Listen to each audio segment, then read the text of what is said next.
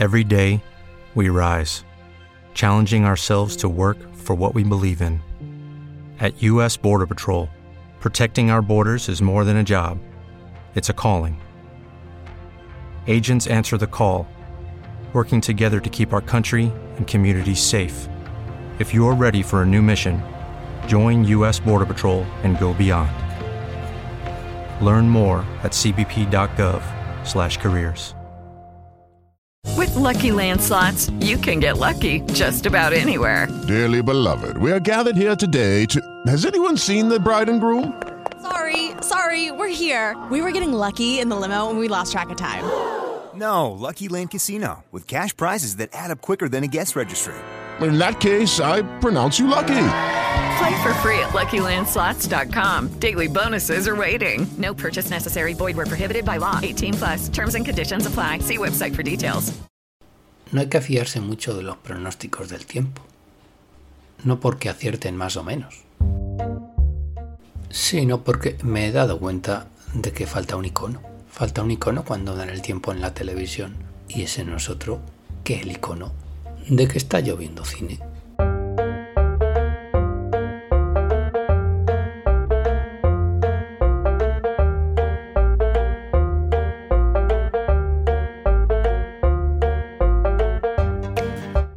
Porque aquí no hay previsión que valga. Aquí ya sabéis que siempre va a haber lluvia, siempre va a estar lloviendo cine. El que es tu podcast favorito, al cual estáis invitados sin tener que llamar y al que podéis entrar, ya sabéis, sin llamar, sin tener que pedir ningún permiso. Programa que hoy vamos a dedicar por segunda vez a las parejas de cine.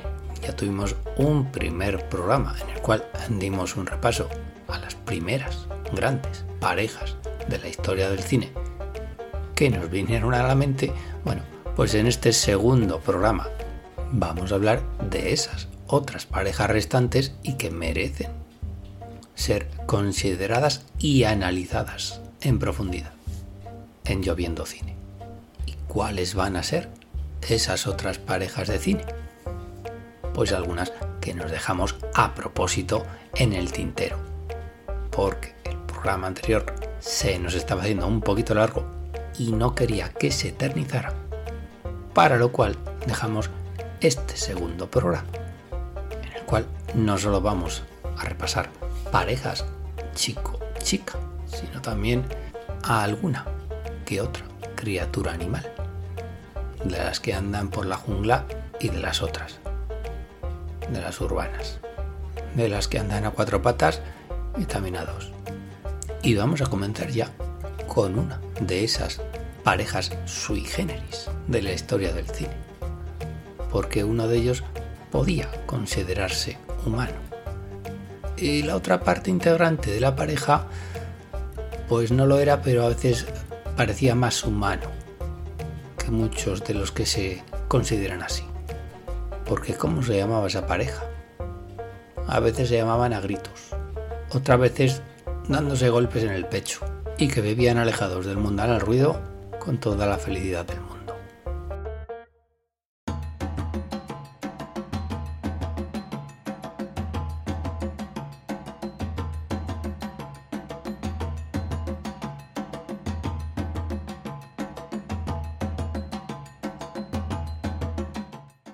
Y esa pareja tenía nombre, apellidos no, él por lo menos.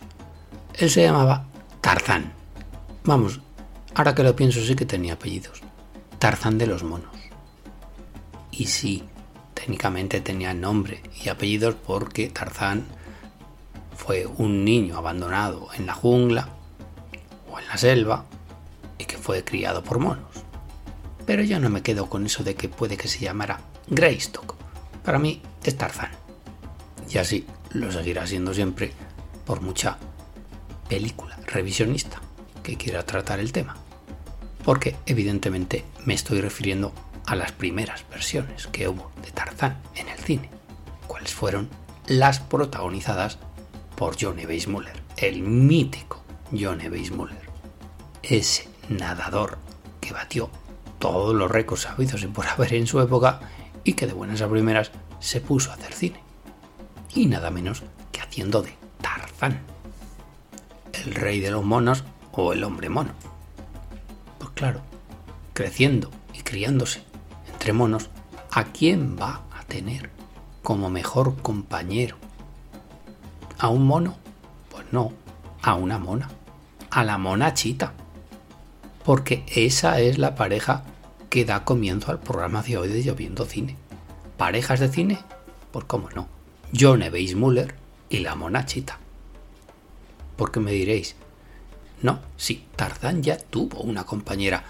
Tenía una pareja en Jane, Tarzán y Jane. No.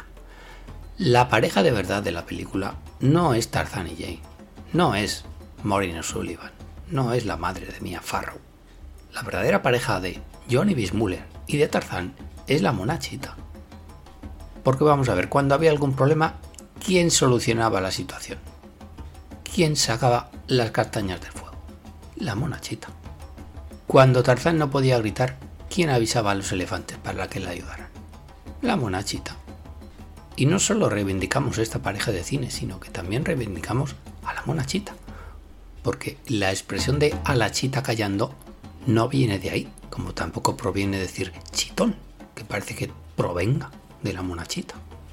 Y no tiene absolutamente nada que ver. O sea que al César lo que es del César y a la monachita ni tocarla. Bueno, vale, era un mono y aquí le llamamos mona, tal vez porque Tarzán era un hombre. Y no era un mono, era un chimpancé. Pero es que no suena igual decir el chimpancé chita. Vamos, que ni por aproximación. Y Tarzán era Johnny Bismuller, que ya digo era el mejor nadador de la época, era el Michael Phelps de aquellos años. ¿Y quién le iba a decir? A Johnny Bismuller, que era un niño enclenque y enfermizo, al cual el médico le recomendó que hiciera ejercicio físico, en especial la natación. Y fijaos, si le sacó partido a la natación y a su enfermedad. De campeón olímpico a protagonizar Tarzán, porque un día se enteró de que buscaban un Tarzán en la metro y a las pruebas se presentó. Oye, pues que no tenía doble cuando se enfrentaba a las fieras y a los leones, que las escenas las quería hacer él, incluidas las que tenía con su monachita, que pasó a ser, según sus propias palabras, las de John Evis Muller, prácticamente una persona. Claro, porque en las películas de Tarzán no se ve el origen de la amistad entre la monachita y Tarzán creciendo entre monos, bueno, pues ella, la monachita, sería con la que habría más química. Que insisto, en el original no es una mona, es un mono. Pero claro, aquí en España tenía que ser una mona, por si las moscas. Y es verdad eso de que no tenía doble, porque cuando había que nadar, anda que no nadaba. Y además, entre cocodrilos. Cuando se subía con las lianas, era él quien se subía. ¿Y qué me decís del grito de Tarzán? el cual no voy a reproducir nada porque no puedo y no quiero hacer el ridículo. Y os vais a quedar de piedra cuando os enteréis del origen del grito.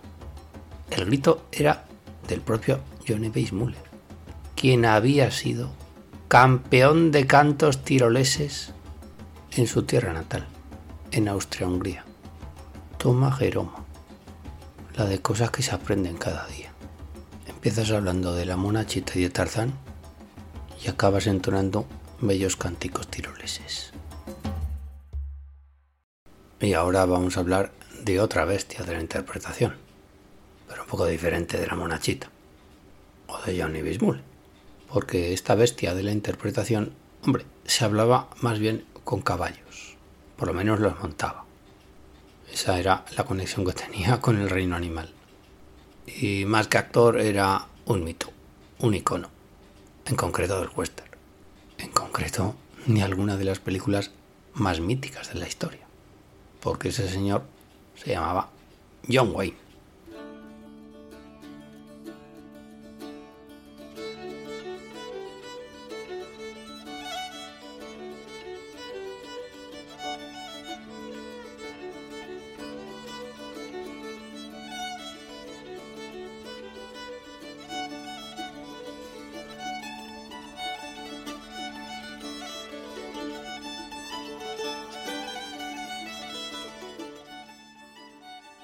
Por qué viene aquí?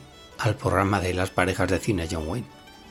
Pues porque básicamente hizo amigas con dos personas. Una fue su compañera de reparto, Maureen O'Hara. La extraordinaria Maureen O'Hara. La sempiterna pelirroja de las películas de John Wayne. Es que, aunque solo fuera por el hombre tranquilo, aunque solo hubieran coincidido en esa película John Wayne y Maureen O'Hara, merecería ser considerada una de las más míticas parejas de toda la historia del cine. Pero es que, amigo, el hombre tranquilo, la historia de ese boxeador que vuelve a Innisfree, a su pueblo de toda la vida. ¿Y a quién se encuentra?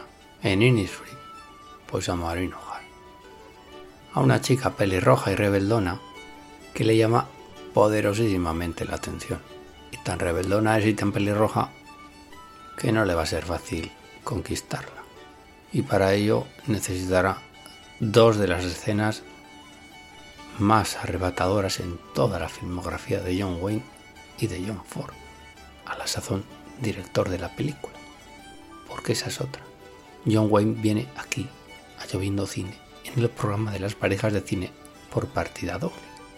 Porque una de esas dos parejas míticas de John Wayne la conforma con Maureen O'Hara. Pero es que la otra pareja de John Wayne, pareja de hecho, es John Ford. Bueno, pues entre los tres, digamos, este trío cinematográfico, componen dos de las escenas más arrebatadoras del director de origen irlandés, de John Ford. Una es Bajo la lluvia en el Camposanto y otra es esa escena en mitad del vendaval de aire en una cabaña, en la cual una asustadiza Maureen O'Hara acaba irremediablemente en los brazos de John Wayne. Pues en esas dos escenas, la escena del Camposanto y la escena de la cabaña, voy a utilizar un palabra encontramos el epítome del cine de John Ford, el epítome del cine de John Wayne y el epítome del cine de Maureen O'Hara. Es que casi tendría que hablar de tríos de cine.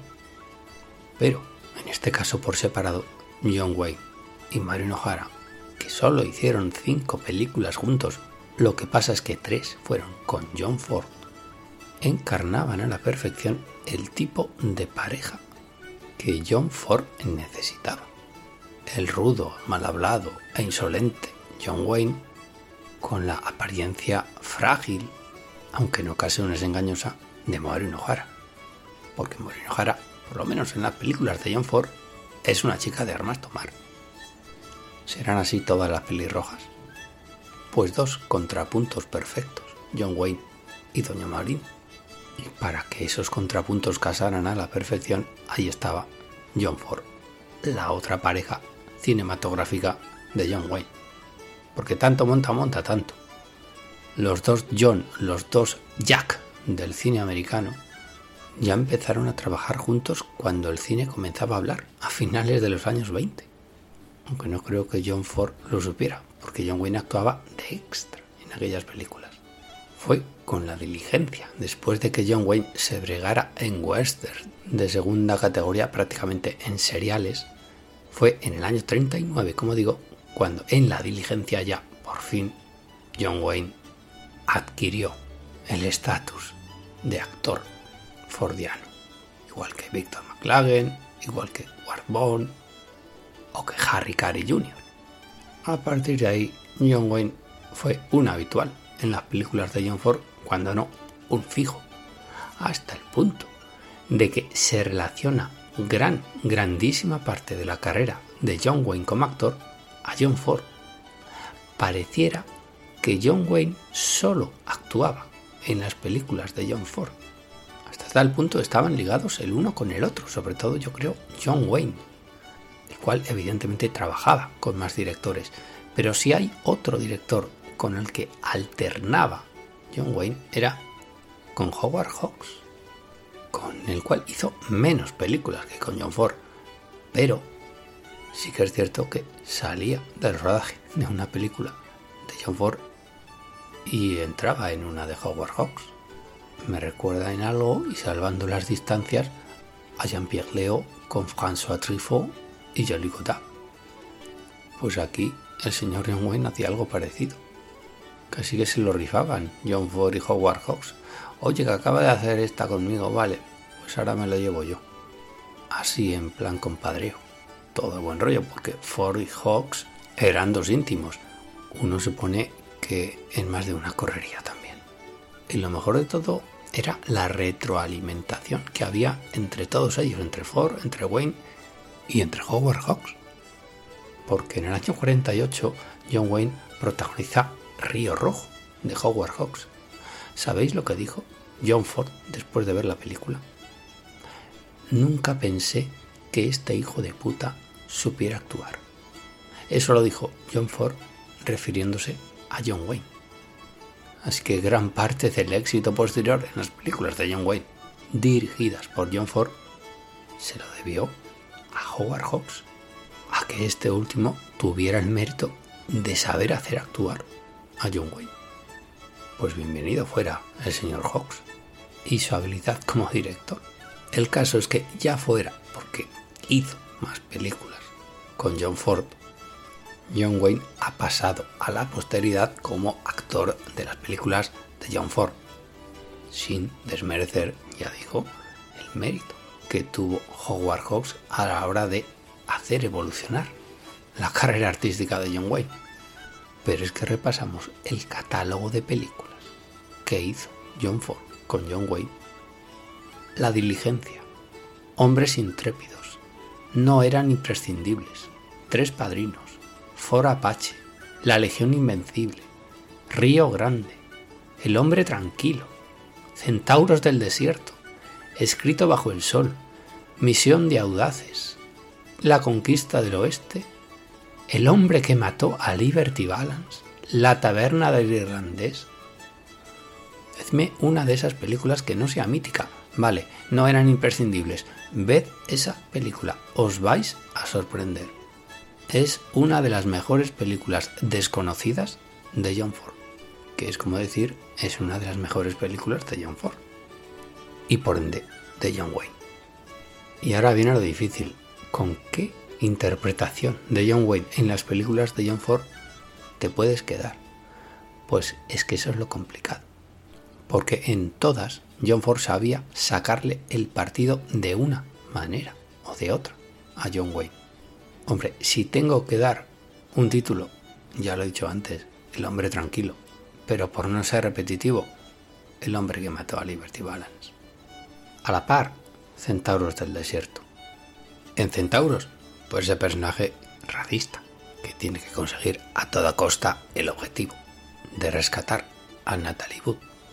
Y por otra razón bien sencilla, y esa tiene que ver con John Ford, y es el plano final de centauros del desierto con esa puerta que se cierra después de haber conseguido el objetivo que se proponía John Wayne. Y la otra interpretación que merece decirse de John Wayne es el hombre que mató a Liberty Balance. Por otra razón bien sencilla. Por ese duelo en una improbable pareja de cine que formó con James Stewart. Dos formas de actuar absolutamente diferentes las que reunió John Ford en esta película. Es como un choque entre dos mundos.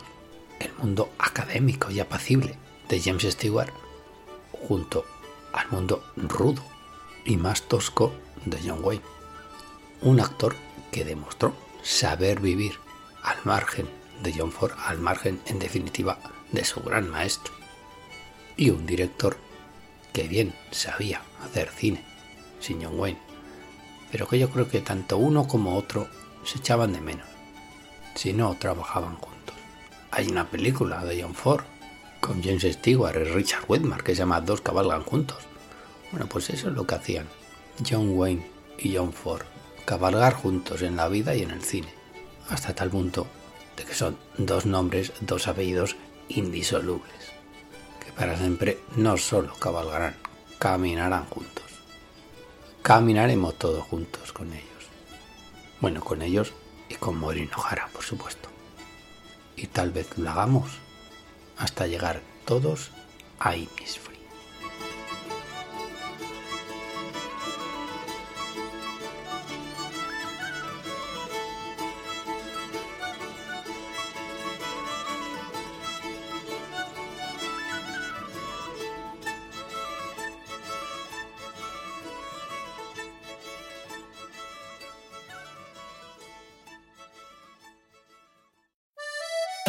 Lloviendo cine.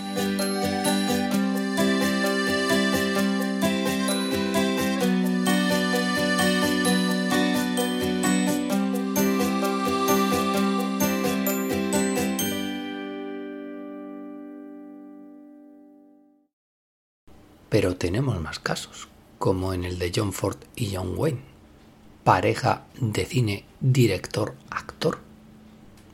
Una relación director-actor que haya sido especialmente fructífera, amén de destacable. Porque evidentemente ejemplos hay muchos, y ya no digo cuando se trata de directores que trabajan con sus actores fetiche. Pues también cabría incluir entre estos últimos, entre actores fetiche y su director, algún ejemplo que otro.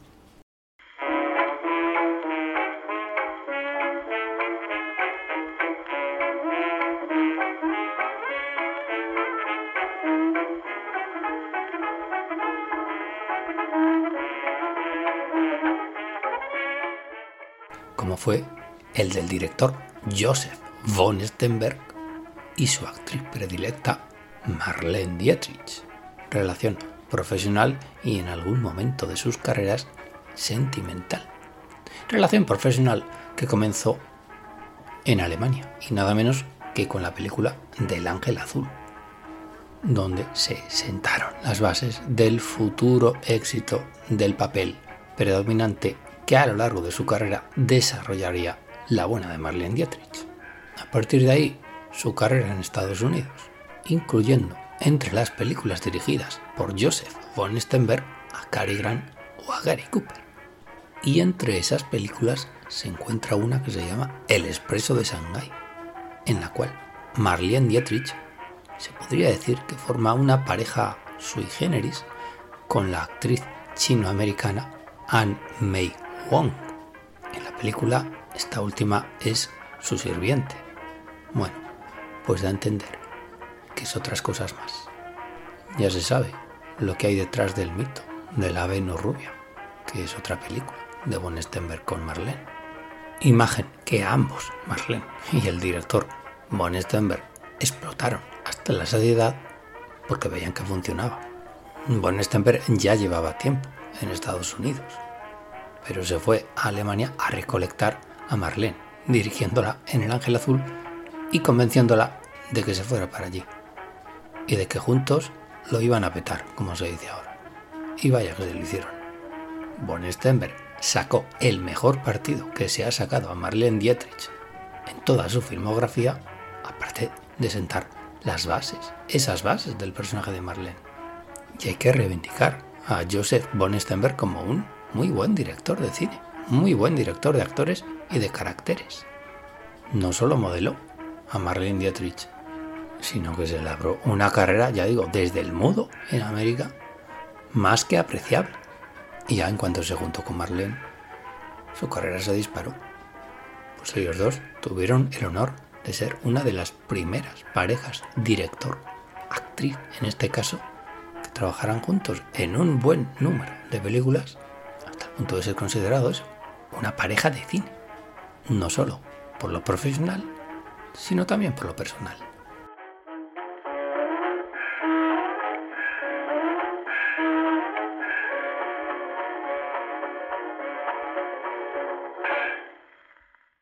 Y no nos olvidamos tampoco de ejemplos del mudo, como el de Charles Chaplin con Edna Purviance, o como Evil Norman, que con las dos trabajó y con las se lió.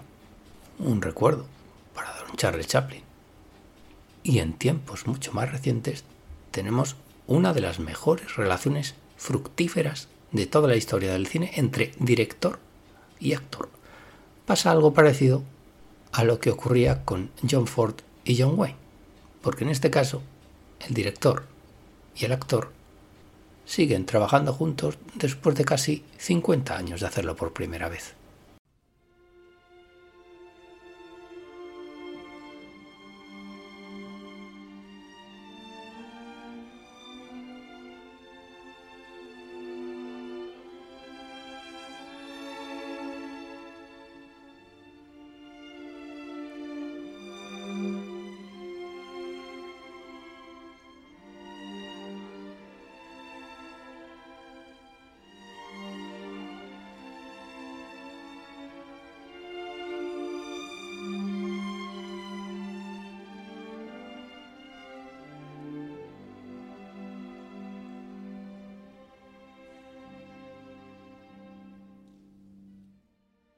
Quiénes son ese director y ese actor? Pues nada más y nada menos que don Martin Scorsese y don Robert De Niro. Si alguna vez hemos dicho por aquí que dos personas son dos compadres, pues estos son dos auténticos compadres, pero de toda la vida, y nunca mejor dicho. Ya no se sabe ni cuándo se conocieron ellos dos. Yo estoy convencido de que la primera vez que se vieron, se pusieron a hablar uno y otro y congeniaron al instante. Y parecería como de esas veces que se dice, es como si nos conociéramos de toda la vida. Y Martin Scorsese, si dejó de hablar en algún momento, le diría, pues es verdad, Robert De Niro.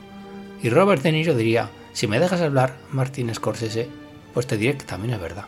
Parece que nos conozcamos de siempre. Y yo creo que no tardaron ni cinco minutos en concretar los detalles de su primera colaboración en cine en Malas Calles. Y ahí empezó una colaboración que ya digo, todavía no ha terminado. Y lo que te rondaré morena, afortunadamente. Porque su última colaboración ha sido con el irlandés. Pero es que entre medias ha habido unas cuantas más.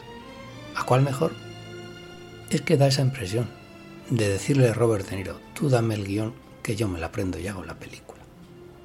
Relación de especial interés en los años 70, 80 y 90. Décadas en las cuales escribieron ambos dos algunas de las páginas más brillantes entre un director y un actor. Llegó incluso un momento cuando ambos rodaron El Cabo del Miedo, el remake de la película del Cabo del Terror, en el que la fluidez entre ambos era pasmosa. Daba la impresión de que estaban en continua comunicación telepática. Daba la impresión de que estaban viviendo continuamente juntos, de que compartían el mismo piso de estudiante, de que no podían vivir el uno sin el otro. Como he hablado antes de John Wayne y de John Ford, pues la relación entre Martin Scorsese y Robert De Niro iba sobre ruedas en los años 70. Acababan de hacer Taxi Driver y Martin Scorsese se atrevió a hacer una película arriesgada, New York, New York, una revisión del musical americano. Pues Marty se la pegó, se arruinó. La película fue un fracaso total. Y el pobre director cayó en ciertas ediciones. ¿Y quién estaba ahí para echarle un cable y para echarle una mano? Pues su amigo Robert De Niro, que le apoyó en todo lo que pudo y más, personal y económicamente.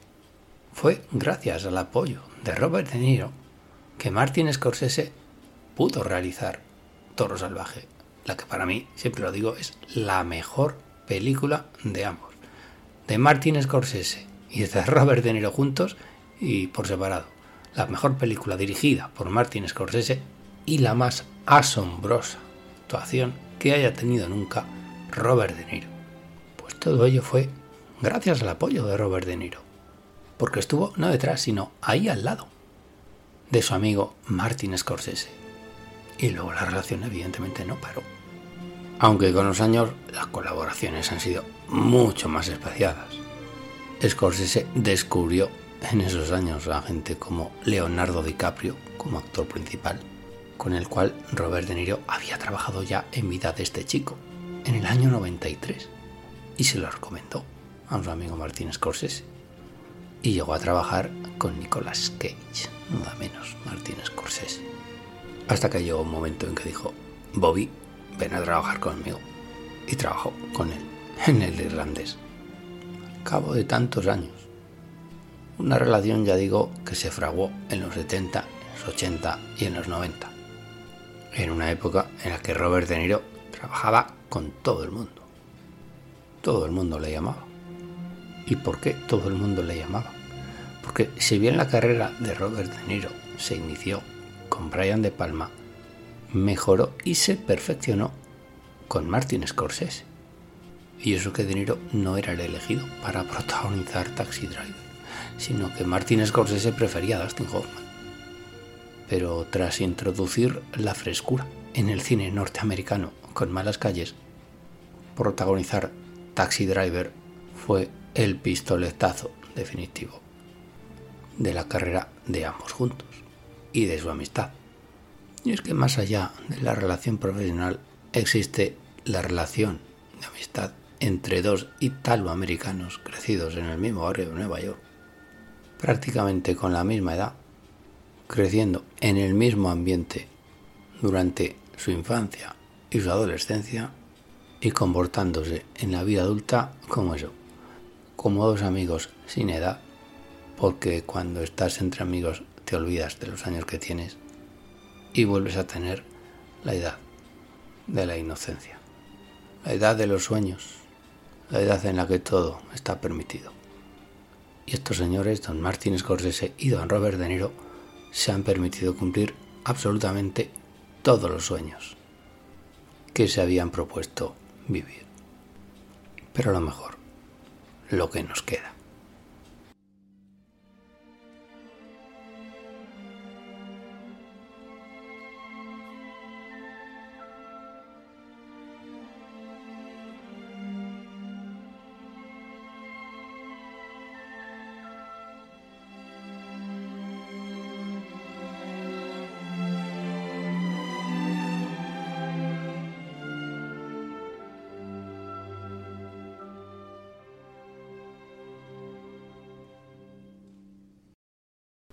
Ahora vamos con una mini sección ideada por don Juan Solo, por nuestro colaborador en la sombra.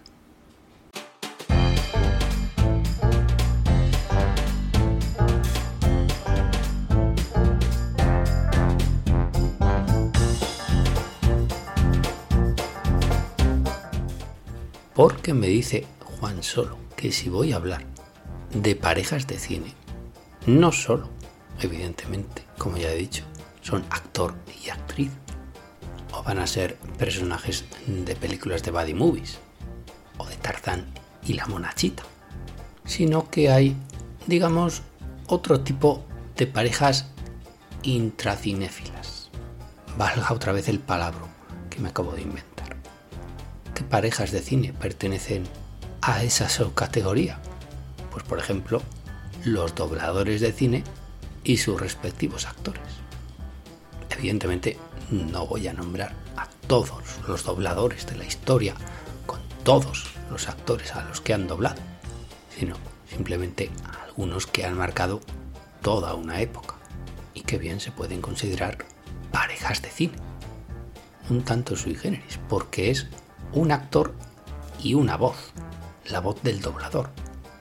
Hasta tal punto de que el actor original pierde gran parte de sus dones. Vamos, que es que le quitas su voz y le pones encima la voz de otro tío, de otra persona, que no es él, que por muy bien que lo haga, es otra voz la que está actuando en lugar del actor original.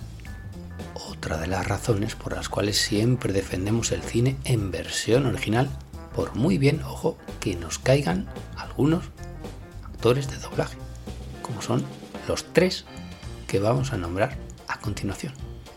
Como por ejemplo, Yo soy tu padre, Constantino Romero, con Clint Eastwood, con Darth Vader. Ya lo dijimos en el programa anterior dedicado al 91 cumpleaños de Don Clint Eastwood. No se comprende el éxito del director y del actor americano sin la voz de Constantino Romero por lo menos aquí en España, evidentemente. Voz que ya dijimos en el programa anterior no tiene absolutamente nada que ver con la voz de Clint Pero claro, incluso a los más acérrimos fanáticos de Clint Eastwood no le quites la voz de Constantino Romero, porque no es lo mismo. Es más, en las primeras películas de Harry el Sucio, Clint Eastwood no estaba doblado por Constantino Romero. Pero desde el mismo momento en el que Constantino Romero se hizo con la voz de Clint ya nada volvió a ser lo que era. Para los restos era la voz de Clint. Y ya no digamos la voz de Darth Vader. Yo soy tu padre. Podríamos decir que es otra de las parejas de la saga de Star Wars. Aparte de las que comentamos en el programa pasado de C3PO y Arturito y de Han Solo, que no Juan Solo, y Chewie, Chewak. Ya digo, cientos y cientos de actores de doblaje. Pues bueno, Constantino Romero a la cabeza de los dobladores icónicos. Aunque esa voz de barítono no se corresponda en absoluto a la voz de Clint Pero sí, la de Darth Y hay otro doblador que tanto le debe a su actor americano como ese actor americano al doblador para su éxito en España. Y ese doblador se llama Ramón Langa, que comenzó siendo un nombre que no decía absolutamente nada a nadie, pero que con los años, al ser el doblador oficial de Bruce Willis, comenzó a ser conocido. Incluso su nombre, no solo su voz. Porque Ramón Langa, aparte de actor de doblaje, es actor y ha participado en películas y en series de televisión. Pues la voz de Ramón Langa comenzó a ser conocida en España gracias a una serie de televisión, gracias a la serie Luz de Luna, en la cual doblaba aún por entonces casi desconocido Bruce Willis, hasta tal punto de que en la película Cita a Ciegas del año 87, Ramón Langa no era el doblador de Bruce Willis. Fue cuando el éxito de la serie Luz de Luna, en la cual sí doblaba a Bruce Willis, a partir de ahí fue cuando Ramón Langa ya se convirtió en el doblador oficial del actor americano. Y eso me chocó. Cuando vi Cita Ciegas dije, esta no es la voz de Bruce Willis. Ya lo tenía identificado gracias a la serie Luz de Luna.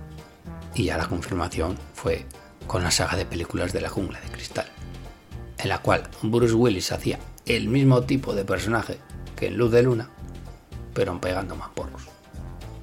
Y como Bruce Willis nos caía muy bien gracias a la serie, o podríamos decir, nos caía también la voz de Bruce Willis, poneos la voz de Bruce Willis de nuevo en el original y veréis que no tiene absolutamente nada que ver con la voz de Ramón Langa.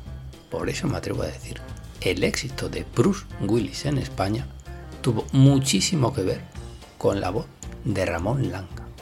Porque si Bruce Willis llega a tener la misma voz que le dobló en Cita Ciegas, su éxito hubiera sido menor. Habría que darle el chapó al director de doblaje que le dijo a Ramón Langa, tú vas a ser el doblador de Bruce Willis. Porque, ojo, Ramón Langa también dobla a Kevin Costner, pero no es lo mismo ni por aproximación. Para mí Ramón Langa siempre será Bruce Willis, no Kevin Costner.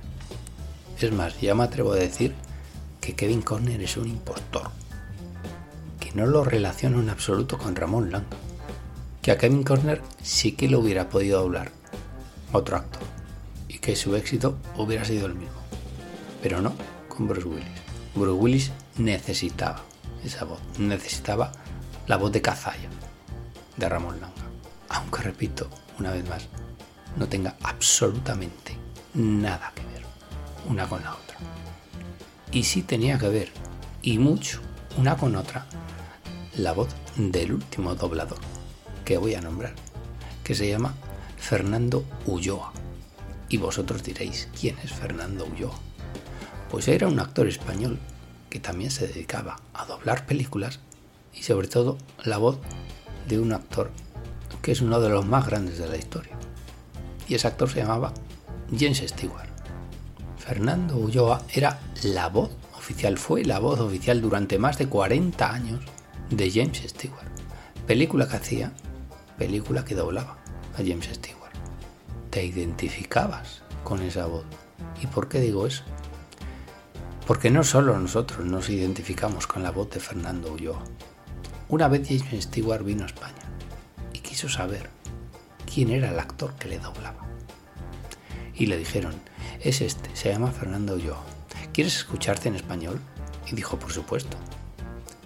Pues James Stewart quedó sorprendidísimo de que el actor español, Fernando Ulloa, tuviera una voz tan similar, tan parecida, casi idéntica a la suya en el original. James Stewart se quedó gratamente a cuadros. Vio y sobre todo escuchó que esa voz era como la suya pero hablando en español. Por una vez, por una vez, la voz española que doblaba a un actor americano podría considerarse como respetable. Más que nada porque lo decía el propio interesado, el propio James Stewart, que era a quien doblaban la voz. Es decir, no solo traigo a Fernando Ulloa como la voz característica de uno de los actores más grandes de la historia, James Stewart, sino también por ese beneplácito que el propio James Stewart concedió a lo que hacían con su voz los dobladores en España. Así que, por una vez y sin que sirva de precedente, dotaremos de carta de naturaleza a un oficio, el de doblador, que a mí particularmente me cae muy bien, pero es que lo que hace es suplantar el arma principal de un actor. ¿Cuál es su voz? Pero como en estos tres casos los dobladores nos caen simpáticos, y además James Stewart dijo que sí, nosotros también decimos en esta ocasión, dobladores, por esta vez pasa.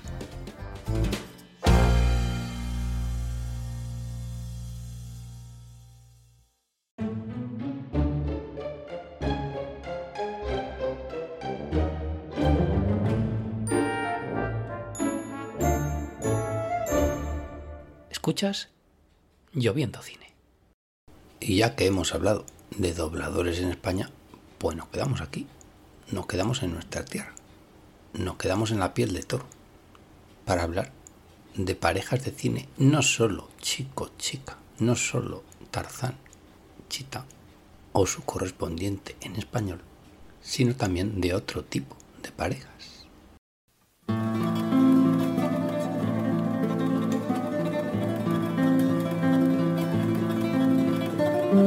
No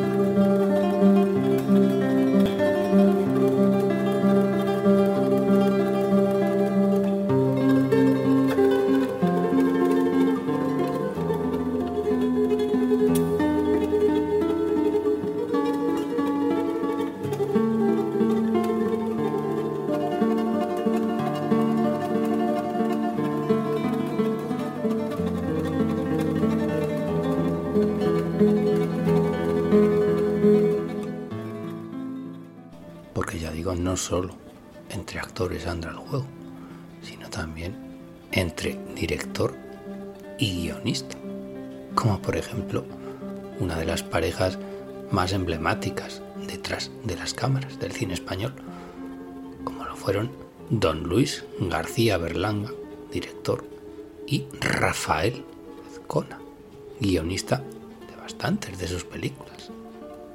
Claro que Rafael Azcona también hizo pareja de cine con otros directores, como Marco Ferreri, director italiano, que empezó su carrera en España, y don José Luis García Sánchez, por ejemplo, o con Fernando Trueba. Solo que la pareja Berlanga-Azcona rindió frutos como la saga de la escopeta nacional, y antes El Verdugo, y antes Plácido en una de las más grandes películas del cine español de todas las épocas, o Tamaño Natural, o Vivan los novios, o Moros y Cristianos. Y es que Rafael Azcona podía ser el nudo gordiano de la relación con todos esos directores que he citado. Este sí que era otro de esos colaboradores en la sombra del cine español. Y ya que hablamos de Berlanga, otra gran pareja del cine español participó en sus películas, como fueron Don José Isbert y Don Manolo Morán, pareja de hecho en la película Bienvenido Mr. Marshall. Es la única película en la que Manolo Morán coincidió con Luis García Berlanga. No fue el caso de Pepe Isbert, que participó también en El Jueves Milagro, o en El Verdugo, o en Calabuch. Pareja que coincidió en muchas otras películas del cine español. Lo que pasa es que a lo mejor en escenas diferentes y sin ser per se una pareja de cine, cosa que sí que fueron. Y con letras de oro en la película de Berlanga, en Bienvenido Mr. Marshall. Dos actores que eran dos estrellas del cine español de la época y que en Bienvenido Mr. Marshall llevan el peso de toda la película. Una química entre los dos actores en esta película prueba de bombas. Una compenetración asombrosa. Eran como dos hermanos siameses, ya que hablamos de aquella improbable película de Schwarzenegger y Danny DeVito en Los gemelos golpean dos veces. Bueno, pues aquí, si me dicen que José Isbert y Manuel Morán son hermanos gemelos o siameses, me lo creo.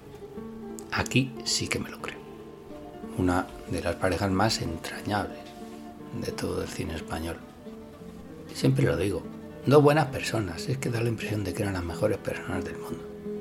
Una época, por cierto, en la cual se daban cita los más grandes característicos que ha dado el cine español. Otra pareja de cine de aquella época, pues Tony Leblanc y Conchita Velasco.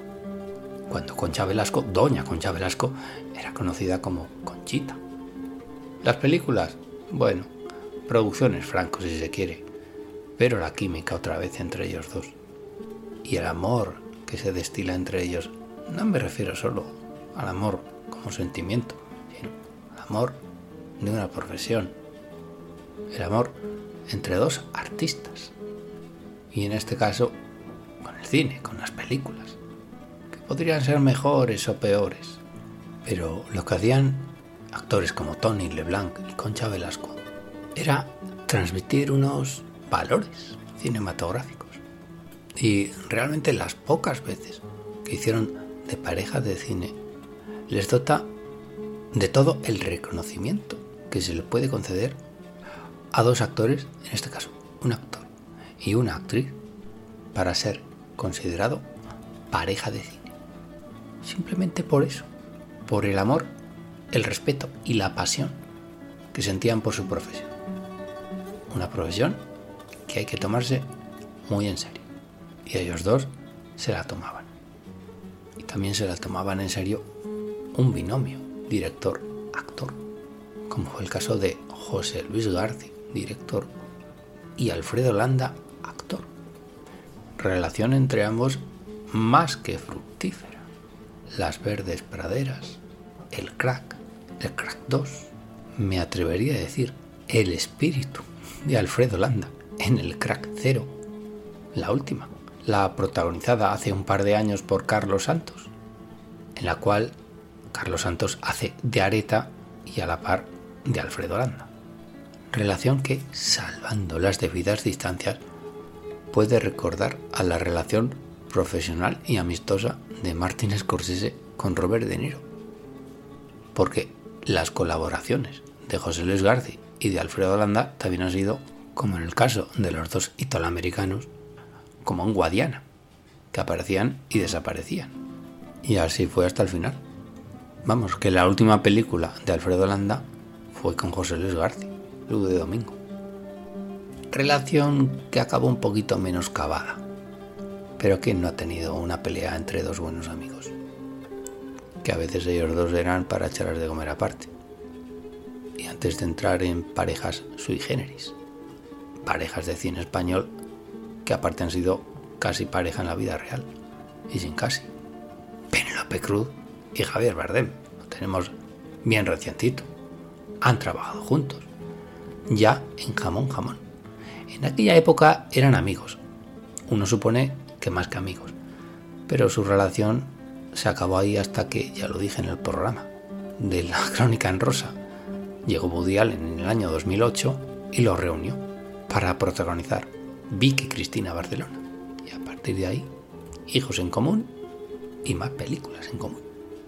Otra gran pareja, de hecho, del cine español, Jorge Sanz y Maribel Verdú, que Fernando Trueba unió para El Año de las Luces y que por ser prácticamente dos quinceañeros en esa película, forjaron una relación más que especial, por mucho que participaran o no en el resto de su filmografía, como también lo fue una pareja más que peculiar de toda una época del cine español, como fue la formada por Antonio Resines y Verónica Forqué. Hubo una época a finales de los 80 y principios de los 90 en la que parecía que en toda película de cine español aparecían ellos dos. Es que si no aparecía el uno o el otro, o mejor, los dos, en una misma película, parecía que pasaba algo. Hasta hacían series juntos de televisión. Que estaban hasta en la sopa. Llegó a haber, si se me permite, una segunda oleada de españoladas, más allá de las protagonizadas en los años 60 y 70 por Alfredo Landa o López Vázquez. La comedia madrileña de Fernando Golomo y alguna otra de Fernando Trueba. Venga, ya ahora empezamos con las parejas peculiares. Pajares y Esteso. Tenía que nombrarlos. Marcaron toda una época. Las películas de Andrés Pajares y Fernando Esteso, cada vez que se emitían en televisión, batían récords de audiencia. Que todas las películas de Pajares y Esteso eran la misma, sí, era la misma. Dirigida por Mariano Ozores, sí. Prácticamente era el mismo argumento, los mismos personajes, la misma historia y las mismas actrices ligeras de cascos. Pero, ¿qué queréis que os diga? No quita a que les tengamos que conceder el estatus de una de las más grandes parejas de cine del cine de los 80. Pese a quien pese.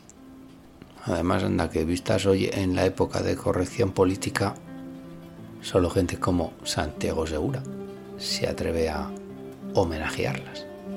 Otra pareja más que peculiar del cine español, Jess Franco y Lina Romay. ¿Qué decir de don Jesús Franco y de sus películas? Interrogante. Pues que Lina Romay no solo era su actriz predilecta, era su alma mater, su alter ego. Todos los latinajos que se os puedan ocurrir lo era Lina Romay. Amante, ayudante, asistente, prolongación de las ideas y de las maneras de vivir del director de Jess Franco. Jess Franco no hubiera existido si no hubiera estado a su lado Lina Romay. Otro clarísimo, tanto monta, monta tanto. Que lo que hiciera Jess Franco con Lina Romay fuera cine o no, ya digo, en algunos casos no era cine. Y es otro clarísimo, pese a quien pese. No deja de ser otra de esas parejas de cine español, claramente por su idiosincrasia, más allá de los valores cinematográficos de sus películas. Y acabamos con dos nombres en este repaso de parejas del cine español. Uno es Pedro Almodóvar. ¿Con quién hizo pareja Pedro Almodóvar? Pues con su actriz, con Carmen Maura. Fijaos que digo con su actriz, no solo porque fue la primera, sino porque ha sido con la que mejor se ha entendido, y clarísimamente, por mucho que luego discutieran y dejaran durante casi 20 años de trabajar juntos. Tampoco se puede entender el primer Almodóvar sin Carmen Maura.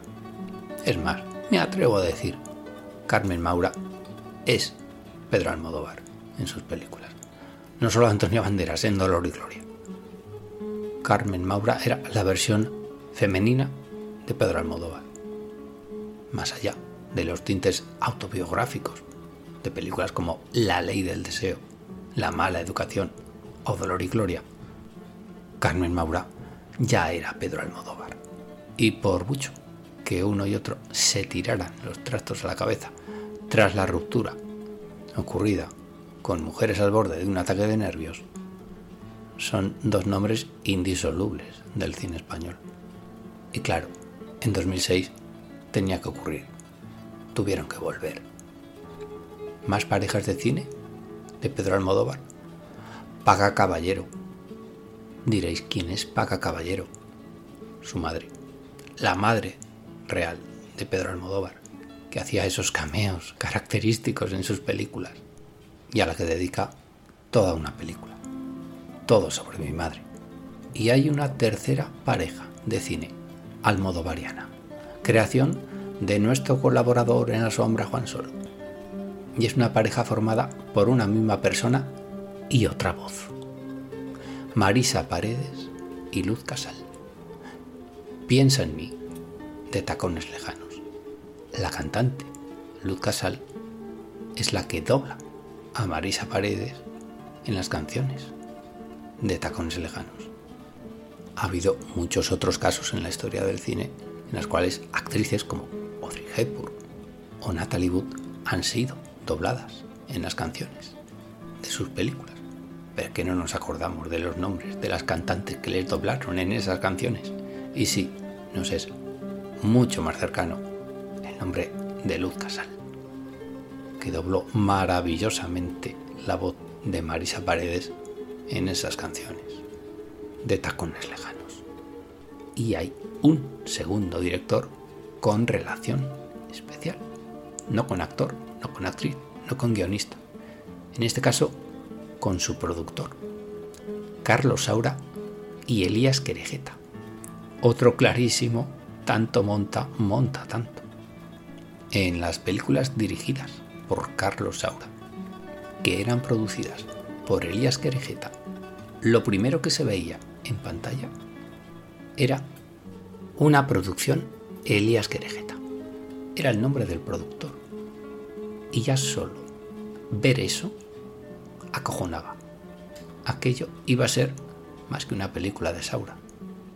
Era una película del productor Elías Querejeta. Y ya te dejaba atado a la butaca. Porque lo que venía luego tenía varios sellos inconfundibles. El del productor, Querejeta. El del director, Carlos Saura. El del montador, Pablo G. del Amo. El director de fotografía, Teo Escamilla. Es que era toda la troupe Querejeta. Otro binomio, Carlos Saura, Elías Querejeta, que se hizo con toda una época. La década de los 70 es suya.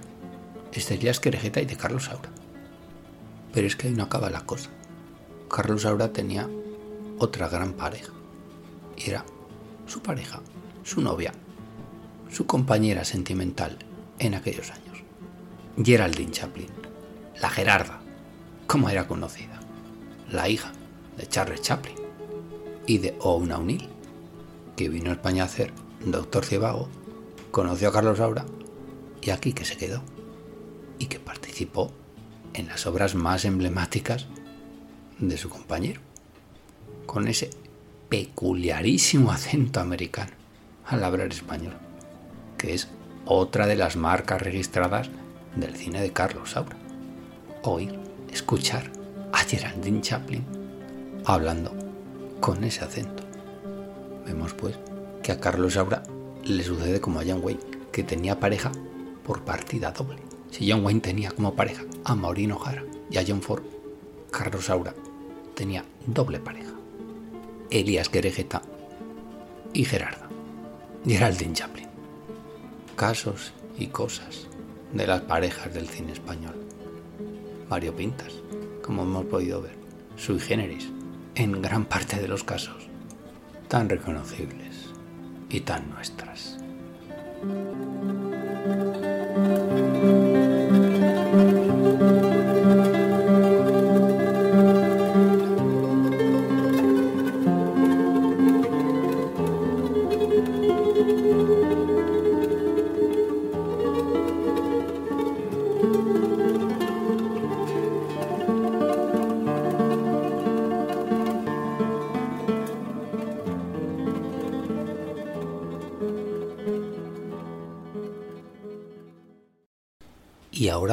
Vamos a dar un repaso a las parejas de cine formadas por director y actriz.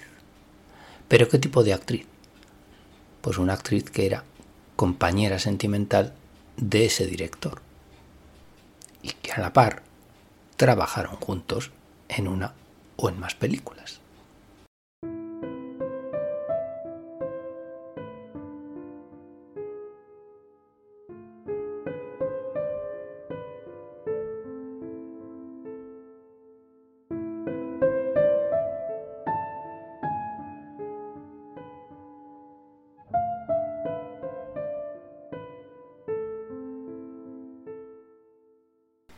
Y de estos casos ha habido varios y bien conocidos, como por ejemplo el formado por Joel Cohen y Frances McDormand.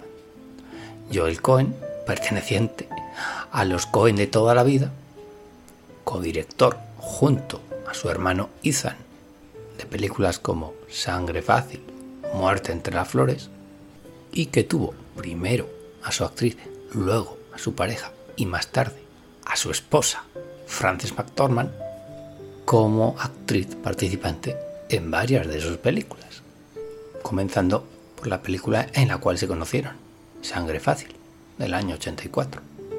El culmen, evidentemente, fue Fargo. Hubo otro pistoletazo de salida, porque a partir de ahí la señorita McDormand ha ido de Oscar en Oscar. Otra pareja, pues fue, aparte de bien conocida, bastante polémica en su resolución, porque fue la formada por Woody Allen y Mia Farrow. Todos sabemos cómo acabó esa relación profesional y sobre todo sentimental. Pero aquí estoy para hablar de la relación profesional. La sentimental y familiar la dejamos para otro momento. No ha estado mejor jamás que en las películas de su ex marido de Woody Allen. Que decir de La Rosa Púrpura del Cairo, de Hannah y sus hermanas, o de Alice, por citar unas pocas.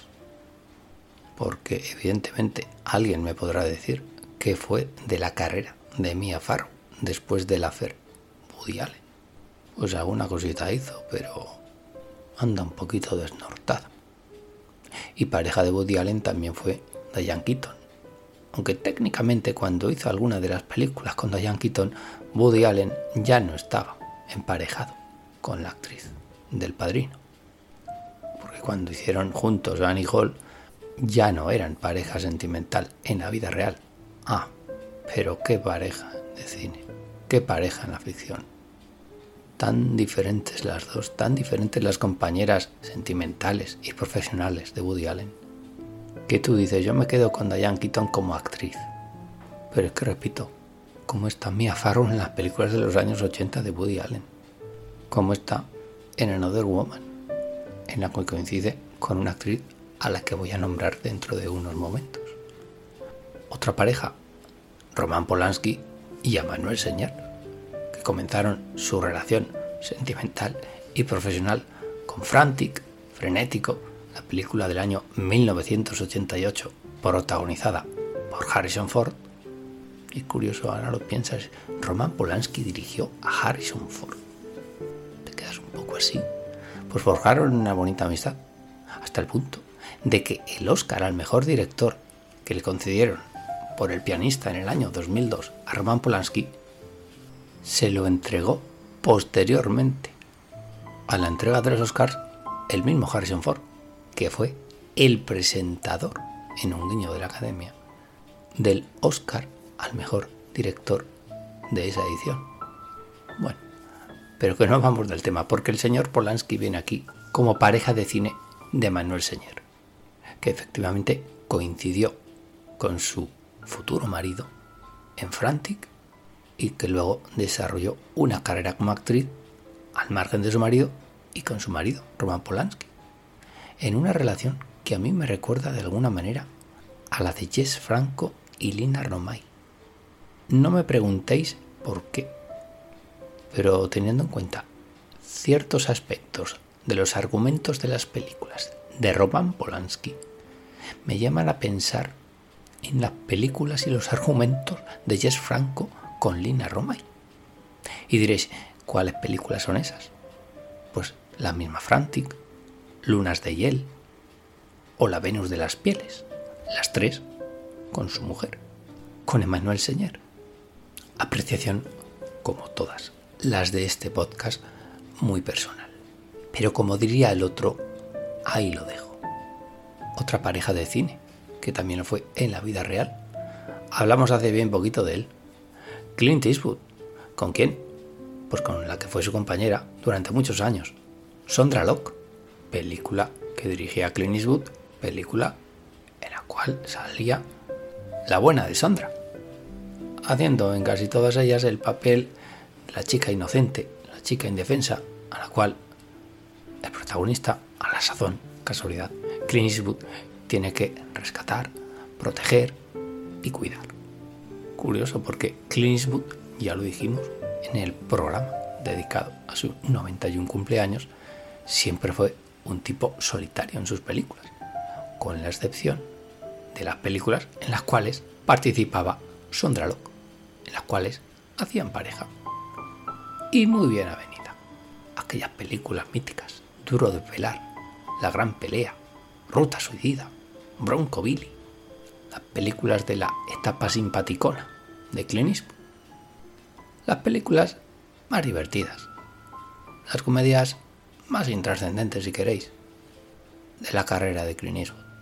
Pero se le veía feliz, se le veía contento, junto a Sondrica y junto al mono. Otra pareja, y esta es para nota. Atom Egoyan, el director canadiense de origen armenio. Pues en las películas del director canadiense de origen armenio, Atom Egoyan, participa su mujer, una actriz que se llama Arsine Kanyan, también de origen armenio. Y vosotros me diréis, ¿por qué nombras a Arsine Kanyan y a Atom Egoyan? Pues por una razón meramente sentimental de uno mismo, porque en cuanto vi la primera película de Atom Egoyan en la que participaba Arsine Kanyan, servidor cayó rendidamente enamorado de la actriz. Afortunadamente la suerte es que sale en casi todas sus películas.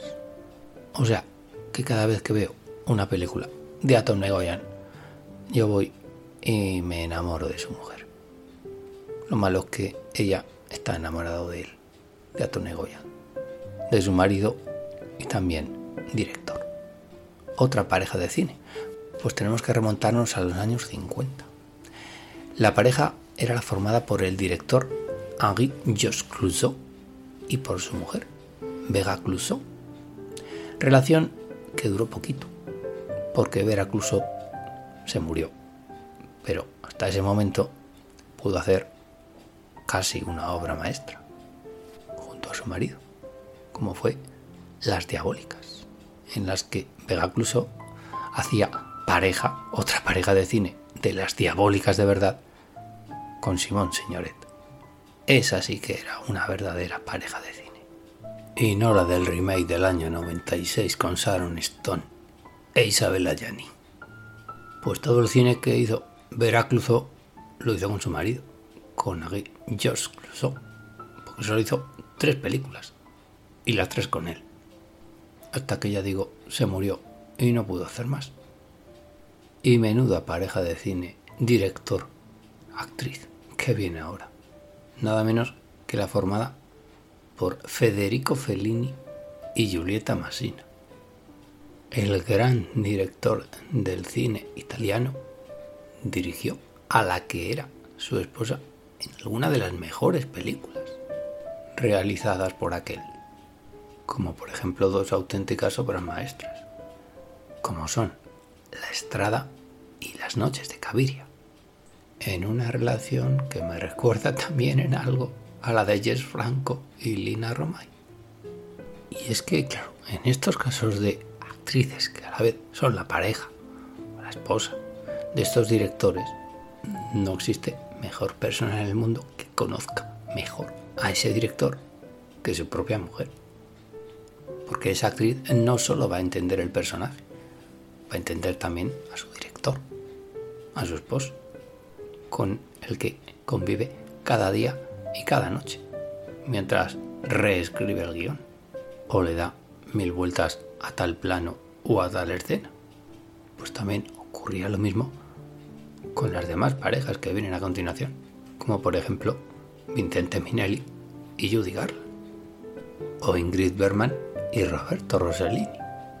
Estas dos últimas parejas solo trabajaron juntos mientras fueron pareja, mientras estuvieron casados. Y casi casi Ingrid Bergman y Judy Garland hicieron los mejores papeles de su vida, bajo la dirección de sus maridos. Por lo menos entre las mejores.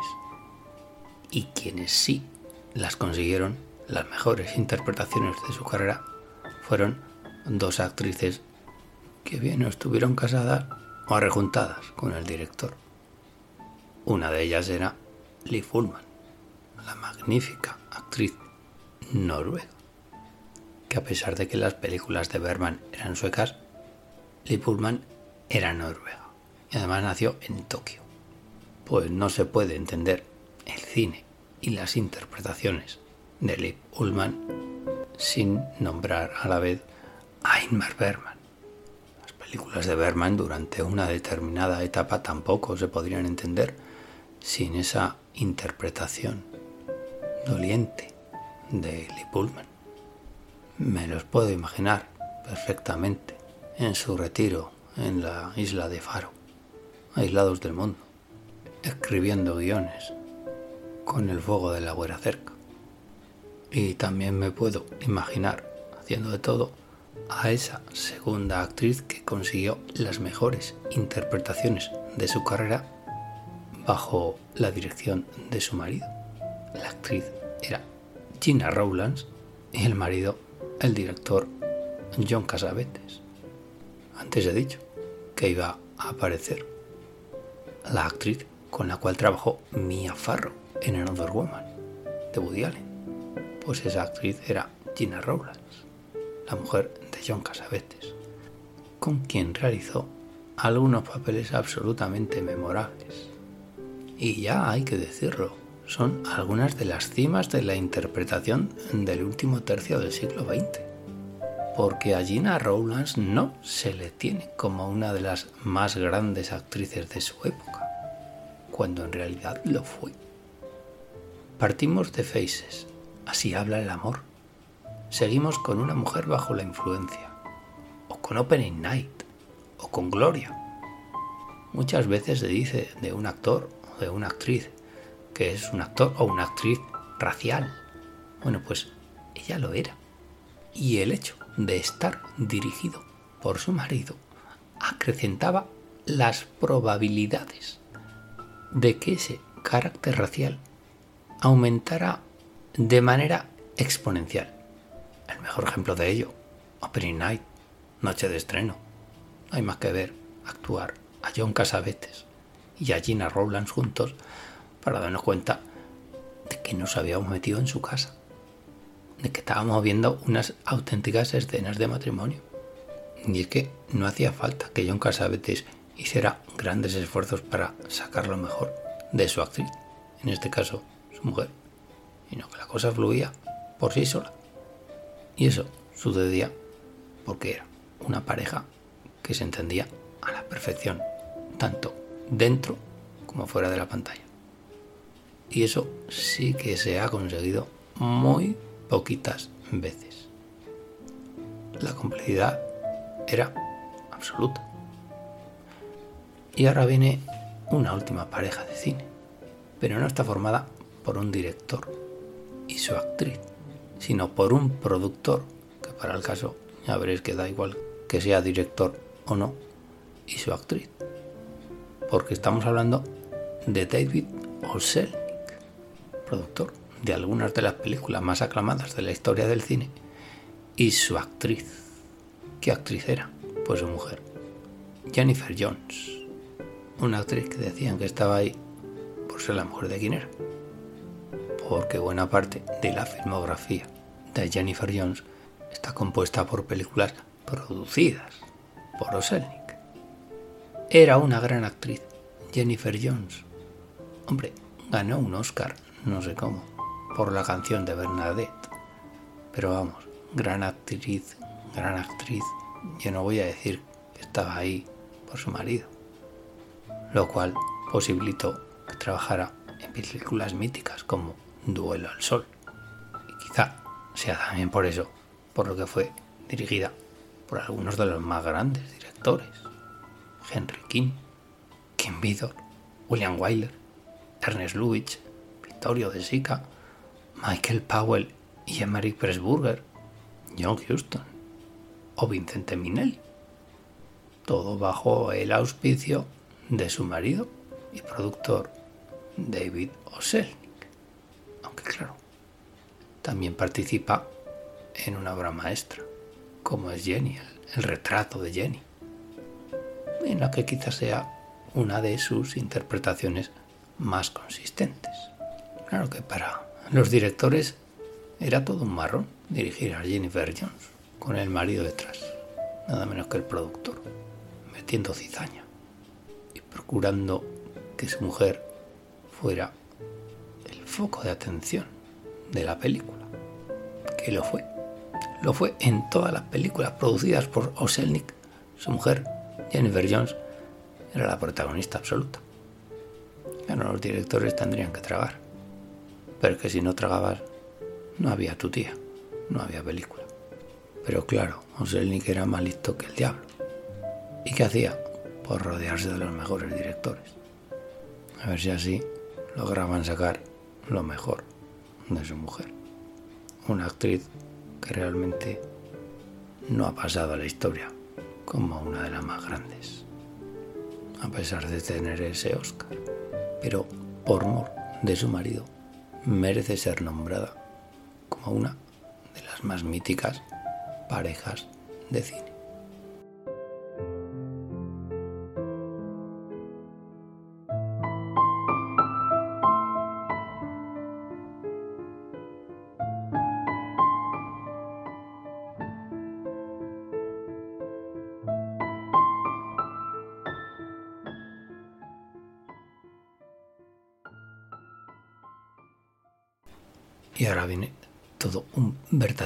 Listado de parejas de cine, no tanto por sus actores o por sus actrices, sino por la importancia de sus personajes.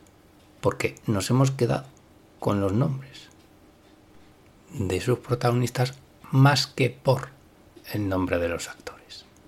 Podríamos decir que el mito y la leyenda se comieron a sus intérpretes. Y hay unos cuantos casos.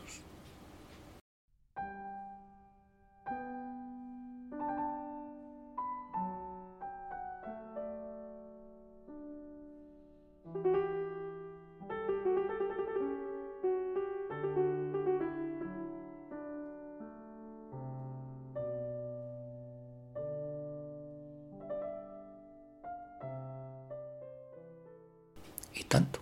Tengo unos varios casos preparados. Primero de ellos, mítico. Mítico a más no poder. Porque, ¿qué me decís de Red Butler y de Scarlett O'Hara? Que prácticamente se comieron al nombre de los actores. Al de Clark Gable y al de Vivian Leigh. Yo creo que más aún en el caso de Vivian Leigh. Porque Vivian Leigh era una magnífica. Pero se le recuerda tanto por su papel de Scarlett O'Hara que se obvia o directamente se olvida que hizo películas como Tranvía llamado Deseo, con Marlon Brando a las órdenes de Elia Kazan, en la cual yo diría que está mejor que en lo que el viento se llevó. El hecho quizá de que fuera inglesa y de que no quisiera integrarse en el Star System de Hollywood jugó en su contra. Quizá es que prefirió llevar una vida más sosegada, alejada del glamour y de las estrellas. Porque realmente participó en muy poquitas películas americanas. Las pocas que hizo después fue en su tierra. Y que era más una actriz de teatro. Por eso lo aborda en un tranvía llamado Deseo, obra tan teatral. Kazan empezó como director de teatro. Pues a lo que iba, quizá por esa razón, Scarlett O'Hara devoró a Vivian Leigh. Cuando se habla de los protagonistas de lo que el viento se llevó, se habla de Scarlett O'Hara. Casi nunca se dice Vivian Leigh.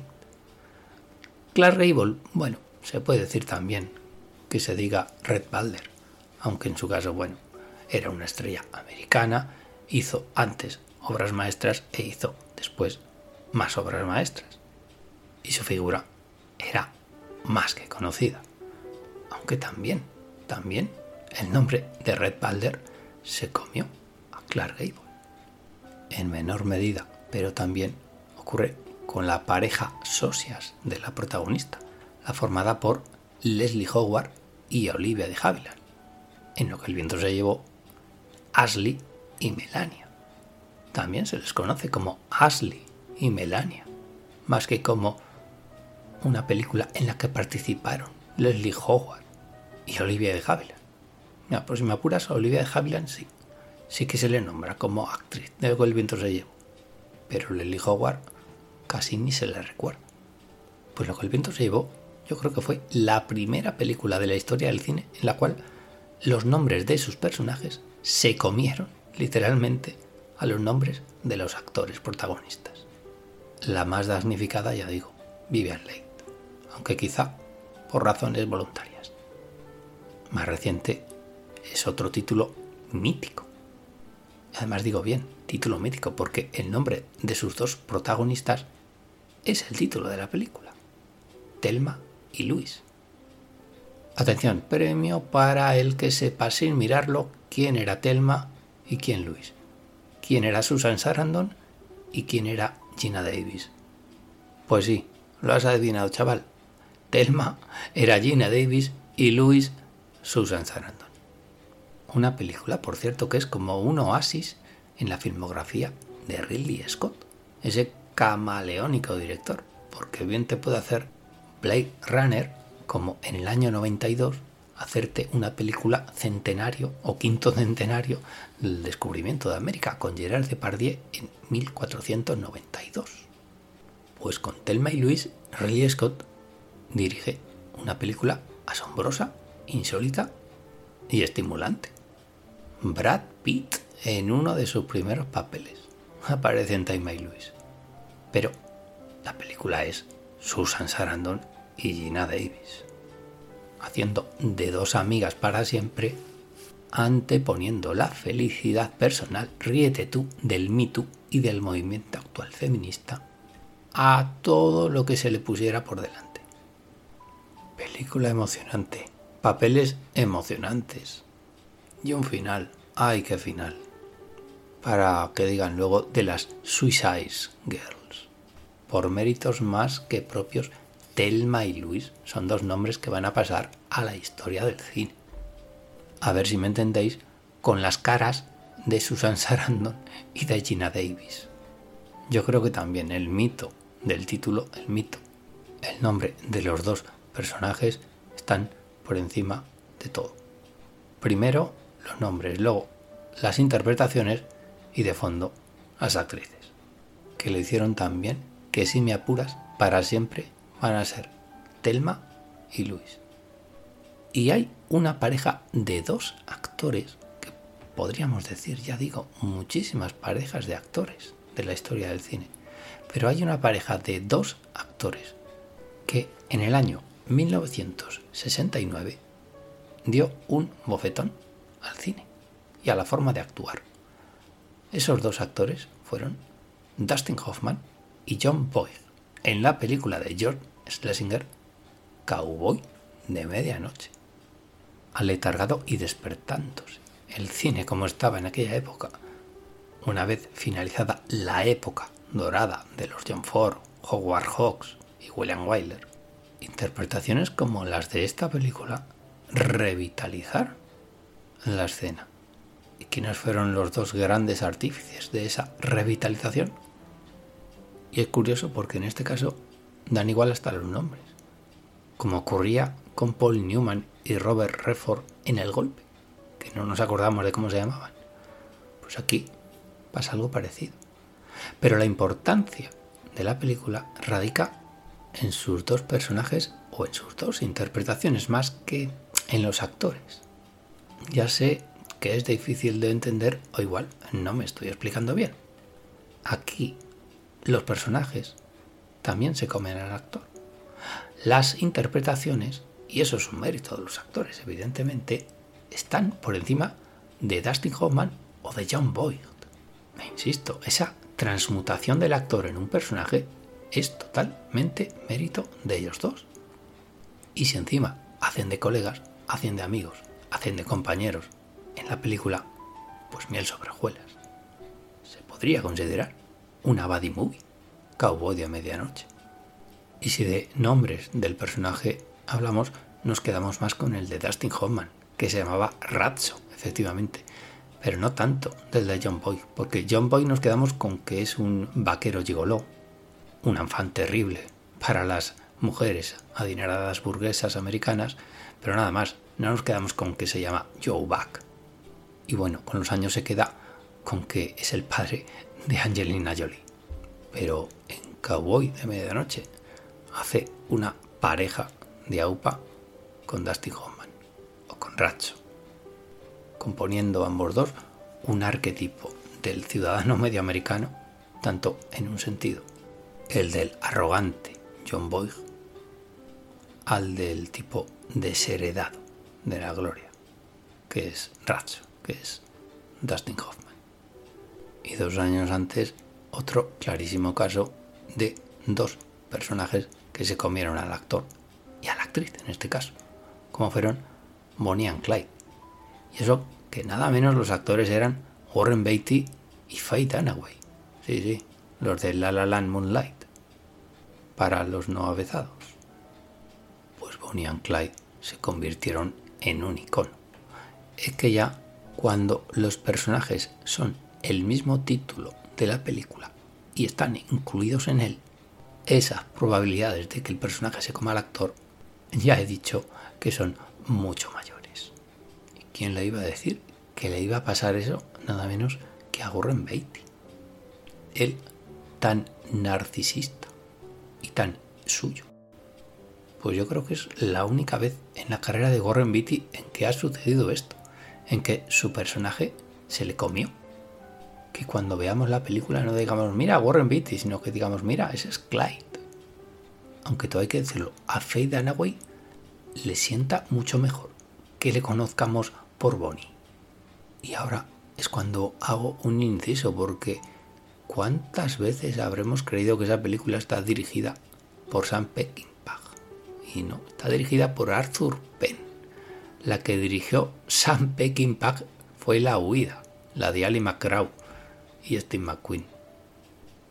Otra pareja de cine, por cierto, que no estaba prevista, pero mira, ha salido de casualidad. En una película que bebe bastante de Bonnie and Clyde. Y diez años después nos encontramos con una pareja, otra pareja icónica de la historia del cine, como fueron Clark Kent y Lois Lane.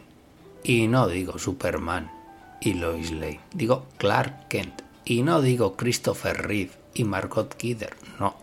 Digo Clark Kent y Lois Lane. Porque al pobre, al pobrecico de Christopher Reeve, que en paz descanse demasiado pronto, se le relacionó tanto con este personaje que, por ejemplo, en la película Interferencias hace de lo que realmente era él, según Robin Williams, otro que en paz descanse. Robin Williams contaba que Christopher Reeve era muy amigo suyo, pero era bastante pijo. Bueno, pues en Interferencias hace del pijo novio de Kathleen Turner. Pues en esa película, Interferencias, Christopher Reeve tiene vértigo. Entonces, no sé si será una coña interna, pero ver de repente a Superman tener vértigo choca un poquito. Pues el mito de Superman le persiguió, evidentemente, durante toda su vida, a Christopher Reeve. Hasta tal punto de que ya digo, nunca será otra cosa que Clark Kent. Y si me apuras, más que Clark Kent, Superman. Pero como pareja, aquí traemos a Superman por Clark Kent y por Lois Lane. Es decir, Clark Kent cuando iba gafas, cuando es el periodista del Daily Planet. Y Lois Lane no es Margot Kidder. Lois Lane es Lois Lane, porque ¿cuánta gente se acuerda de cómo se llamaba la actriz que encarnaba a la novia de Superman o a la compañera de Clark Kent? Porque realmente Lois Lane no es que tenga muy buen aprecio sentimental a Clark Kent, de quien está enamorada es de Superman. Y aún así, la pareja no es con Superman, es con Clark Kent. Porque realmente con Superman, bueno, en algún momento, cuando se quita las gafas. Ya que hay que ser corto de vista para no darse cuenta. ¿eh? Y todo esto porque existen las cabinas de teléfono, que si no, tendría que improvisar el amigo Clark Kent. Pues mira, de paso me está saliendo un bonito homenaje a Christopher Reeve. Sí que claro, he nombrado que era muy amigo, íntimo amigo de Robin Williams. Y ya no lo puede contar ninguno de los dos. Pues mira, no estaba previsto, pero otra pareja de cine. Jeff Bridges y Robin Williams en El Rey Pescado. Y nos vamos al año 91, en el cual hubo una película que esta sí que lo petó en la entrega de los Oscars, porque ganó el Oscar a la mejor película, el Oscar a la mejor dirección, el Oscar al mejor actor principal, el Oscar a la mejor actriz principal y el Oscar al mejor guion. ¿Qué película fue? Pues vosotros me diréis. Si yo digo Clarice, igual os quedáis un poquito a cuadros. Pero si enseguida digo Aníbal Lecter, ya sabéis de qué película hablo. El silencio de los corderos. Una de las más míticas parejas de la historia del cine. Clarice, Jodie Foster y Aníbal Lecter, Anthony Hopkins. Aquí el chiste va a ser bastante fácil y lo siento, reconozco que es bastante malo, pero Aníbal Lecter también se comió a Anthony Hopkins. A Jodie Foster no, pero de milagro. Y es curioso porque en muchas otras películas de Jodie Foster no nos acordamos del nombre de su personaje. Pero con este sí que nos hemos quedado, con Clarice. Por lo tanto, me da pie a decir que es otra de esas parejas de cine que se han comido a sus actores. Los personajes ganan de nuevo. ¿Y qué hacen esos dos personajes, esos dos actores, para pasar a la historia del cine? Pues uno de los juegos de miradas más inquietantes de todos los tiempos. Mérito del director de otro que no lo puede contar, desgraciadamente, de Jonathan Demme. Cómo nos presenta los personajes en unos planos contra planos para la historia. Y habría que decir cuánto le debe Anthony Hopkins al personaje de Aníbal Lecter a la hora de ganar el Oscar. Y me diréis, te estás contradiciendo de nuevo. Si aquí quien cuenta es el actor, vamos a ver, es el personaje, es la interpretación. Yo creo que en este caso es un 50-50. 50%, el actor y 50% de nuevo la transmutación. El actor deja de ser persona para convertirse en personaje. Y en este caso nada menos que en Aníbal Lecter. Dicen los actores que uno de los mayores peligros es que se te comas tu personaje, que te consuma, que no puedas ni dormir. Y esto no es coña, porque Robert Englund, el actor que hacía de Freddy Krueger, una vez se fue a dormir a la siesta con la máscara puesta, se levantó, fue al baño y menudo susto se pegó cuando se miró al espejo. Pues puede que sea una de las pocas veces también en la carrera de Anthony Hopkins, que siempre es el que se impone al personaje, en que aquí sea al contrario. En el caso de Jodie Foster, es que Jodie Foster es otro tipo de interpretación. Jodie Foster, en sus buenos años de nominaciones y de Oscar, iba más a lucirse. Actuaba más para ella misma. Era más Jodie Foster que Clarice. Aunque, ya digo, que sea una de las pocas veces en que reconozcamos a Jodie Foster por el nombre de su personaje.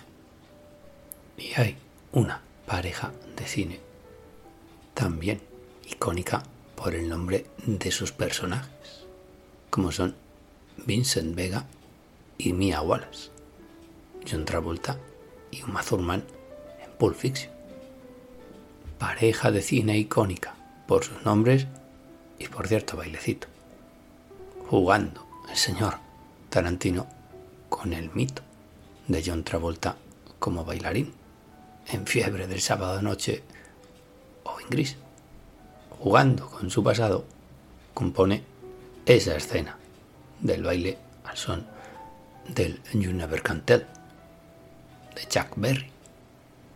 Y ya que nombramos Pulp Fiction, no podemos dejar de nombrar a la pareja que forman John Travolta, pero en este caso con Samuel L. Jackson. Lo que pasa es que en el caso de Samuel L. Jackson ya no nos sabemos tanto el nombre de su personaje, que es Jules Winfield. Para el fan más acérrimo de Pulp Fiction sí, le sonará el nombre, pero para los restantes, incluido servidor, que no considera Pulp Fiction la mejor película de Quentin Tarantino, sino que lo es Reservoir Dogs, pues el nombre del personaje de Samuel L. Jackson se nos escapa un poquito.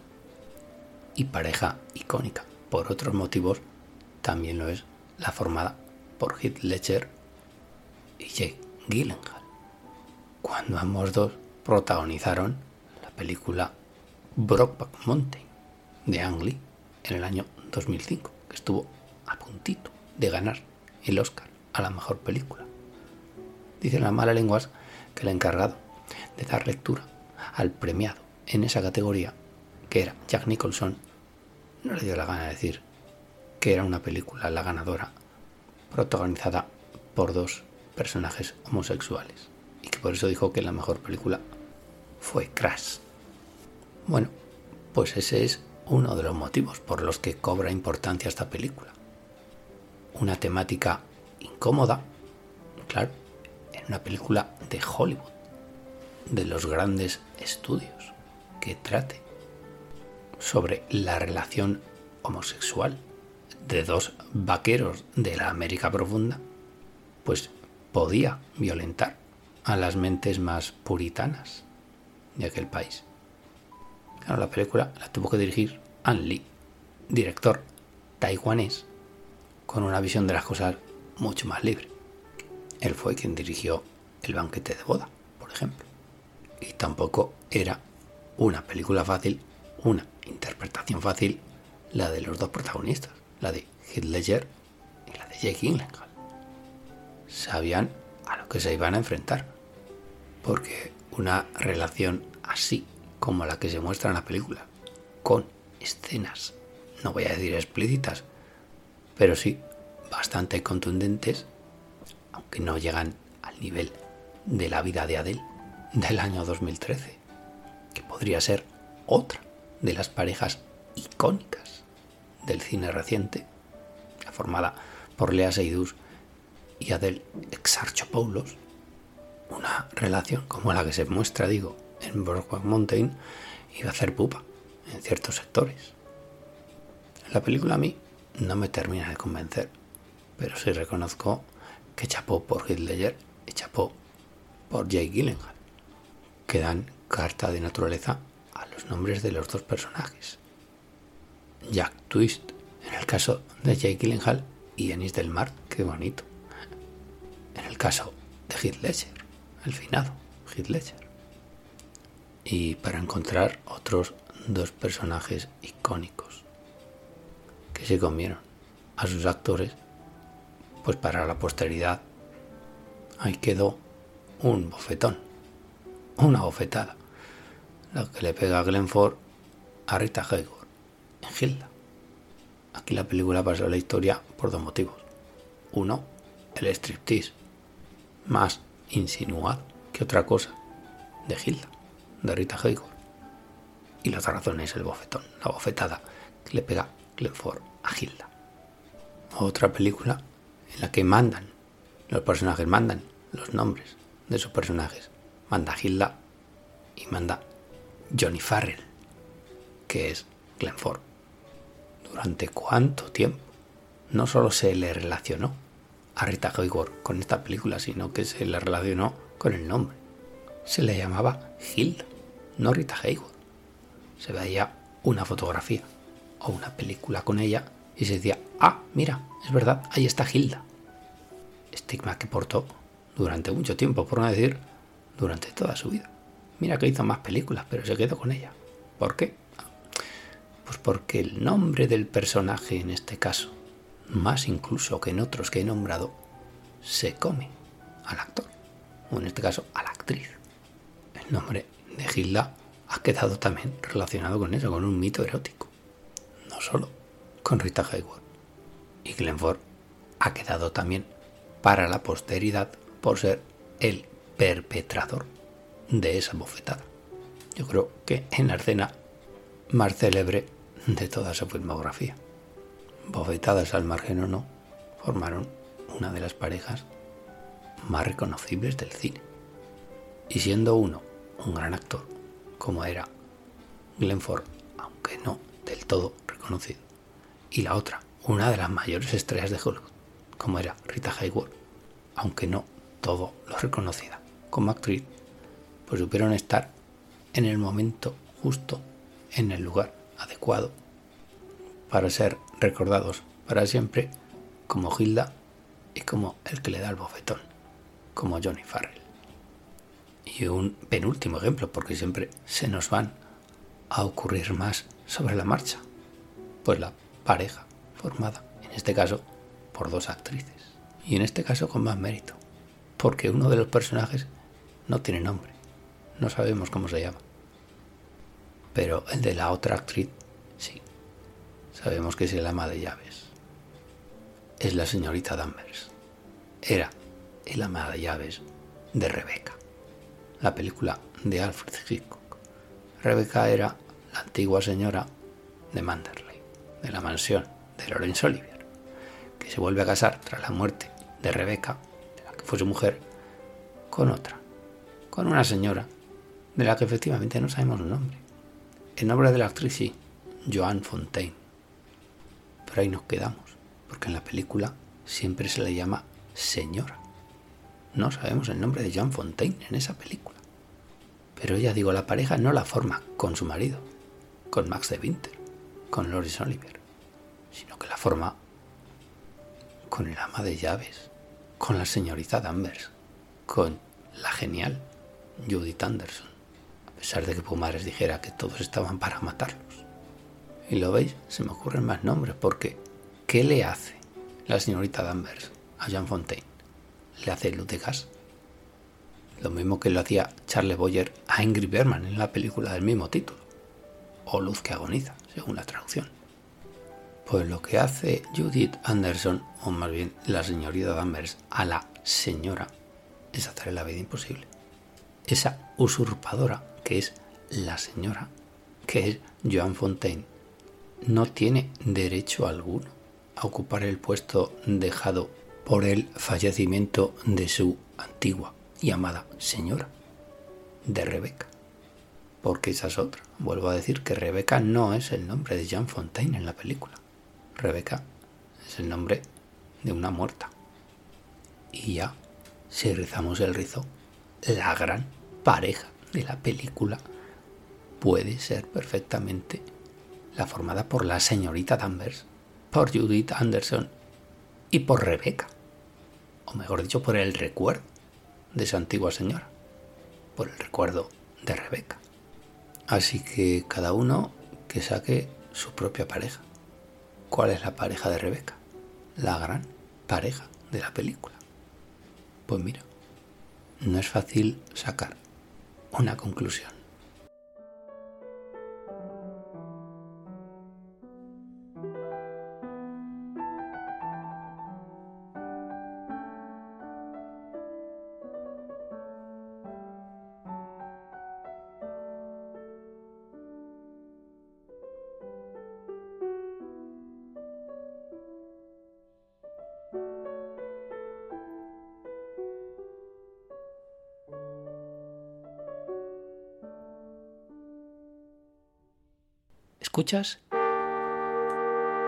Lloviendo Cine.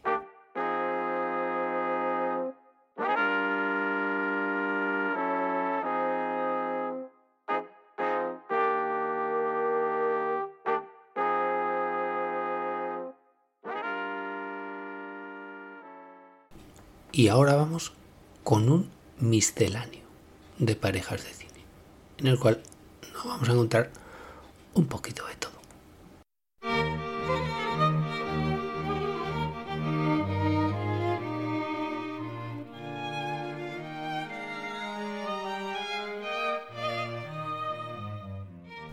Porque, por ejemplo, nos vamos a encontrar con una pareja de cine formada por un italiano y un francés. El italiano se llama Vittorio Gassman y el francés Jean-Louis Trintignant, que participaron en una película italiana dirigida por Dino Risi en el año 62 que se llamaba Il Sorpaso, La Escapada, en lo que no deja de ser una road movie y sobre todo una película iniciática para el personaje de Jean-Louis Trintignant, que se encuentra, y ahí está el meollo de la película, con un personaje diametralmente opuesto a lo que es él. Jean-Louis Trintignant es un joven sin experiencia de ningún tipo y Vittorio Gassman es un señor un poquito más mayor que él con toda la experiencia del mundo. ¿Y cuántas películas hemos visto así? En la cual hay un joven que aprende de alguien más avezado. Bueno, pues vuelvo a nombrar aquí a Robin Williams y al señor Matt Damon por ejemplo, en el Indomable Will Hunting, otra pareja de cine en la cual hay un viaje iniciático para el personaje de Matt Damon. Otra pareja de cine, Brad Pitt y Morgan Freeman en Seven. Y no va a ser la única vez, adelanto, que aparezcan tanto Morgan Freeman como Jean-Louis. También podría decirse que hay un viaje iniciático hacia la vida parte del personaje de Brad Pitt, aunque ya no era un crío, precisamente por aquellos años, ni él ni su personaje. Pero se encuentra con quién? Con Morgan Freeman, que este tío ya está de vuelta de todo.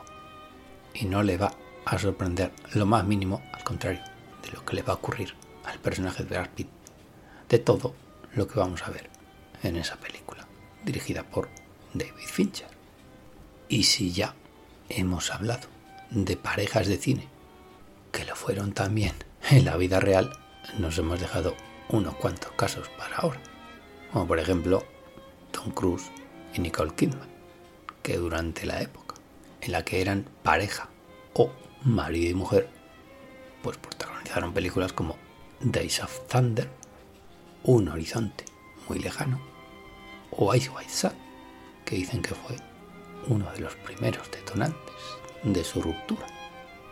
Aunque como pareja también produjeron películas, como por ejemplo Los Otros, de Alejandro Amenábar. Otro ejemplo, en Italia, Roberto Benigni y Nicoletta Bracci, su mujer, que ha participado más de una película, sobre todo dirigida por su marido.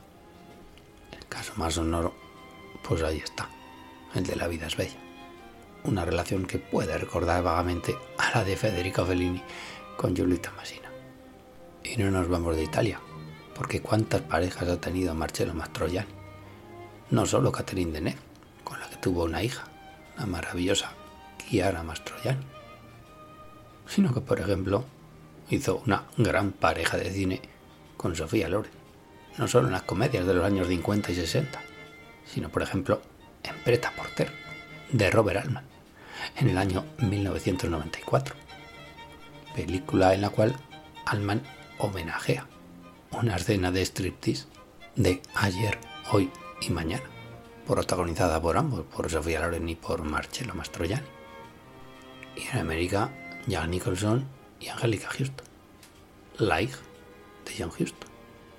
Una relación que sí es la mitad de pasional que las películas en las que ambos participaron, debió de ser aquella, esa relación bastante tórrida, breve pero intensa, Lo digo porque es que se transmitían las películas cuando los dos coincidían. Que no fueron muchas. Pero es que hay cosas que no se pueden disimular. Y Warren Beatty, otra vez Warren Beatty.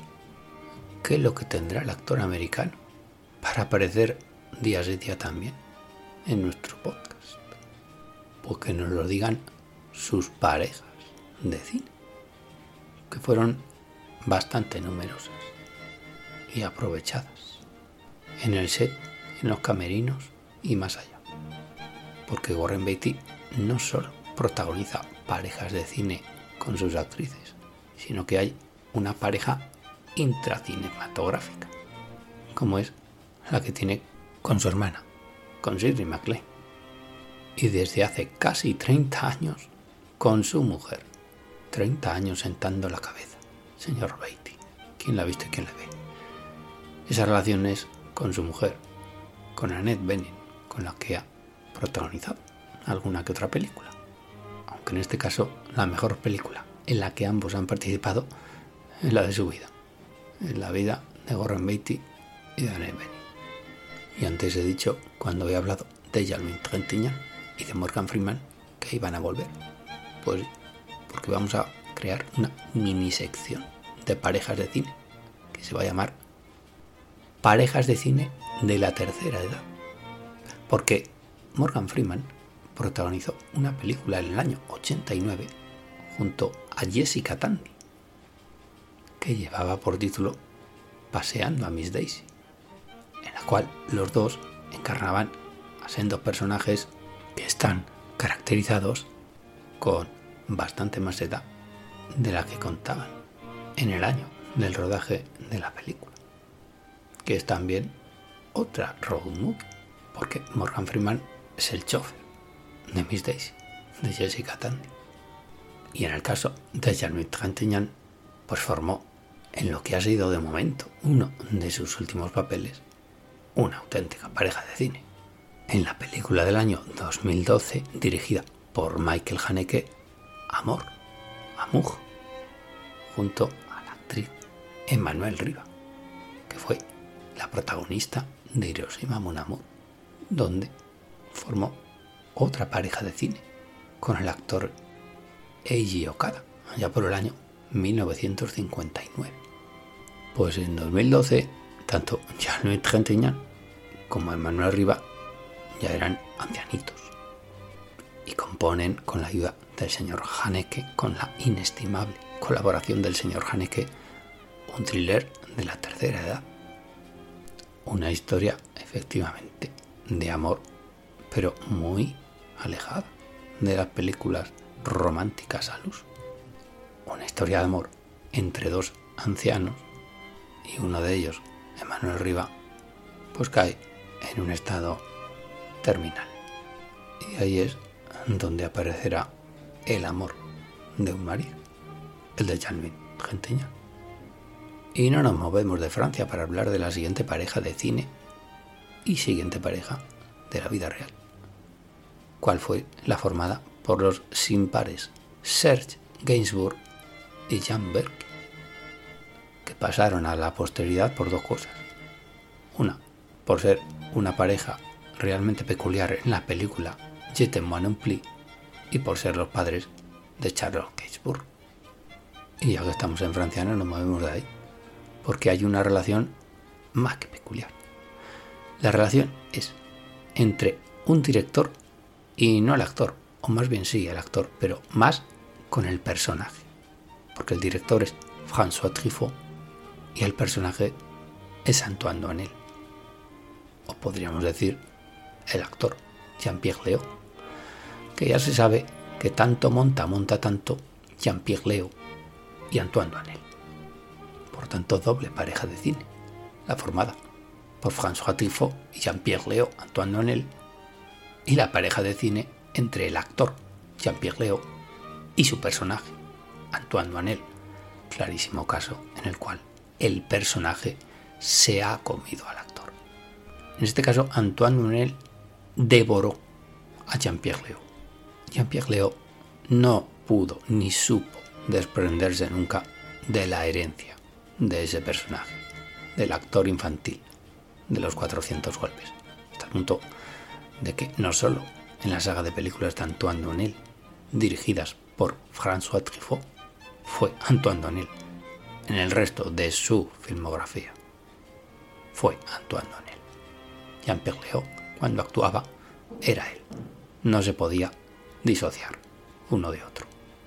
François Truffaut modeló ese personaje, casi me atrevería a decir, esa persona que fue Antoine Donnel, que fue Jean-Pierre Léaud, y Jean-Pierre Léaud quedó marcado para los restos.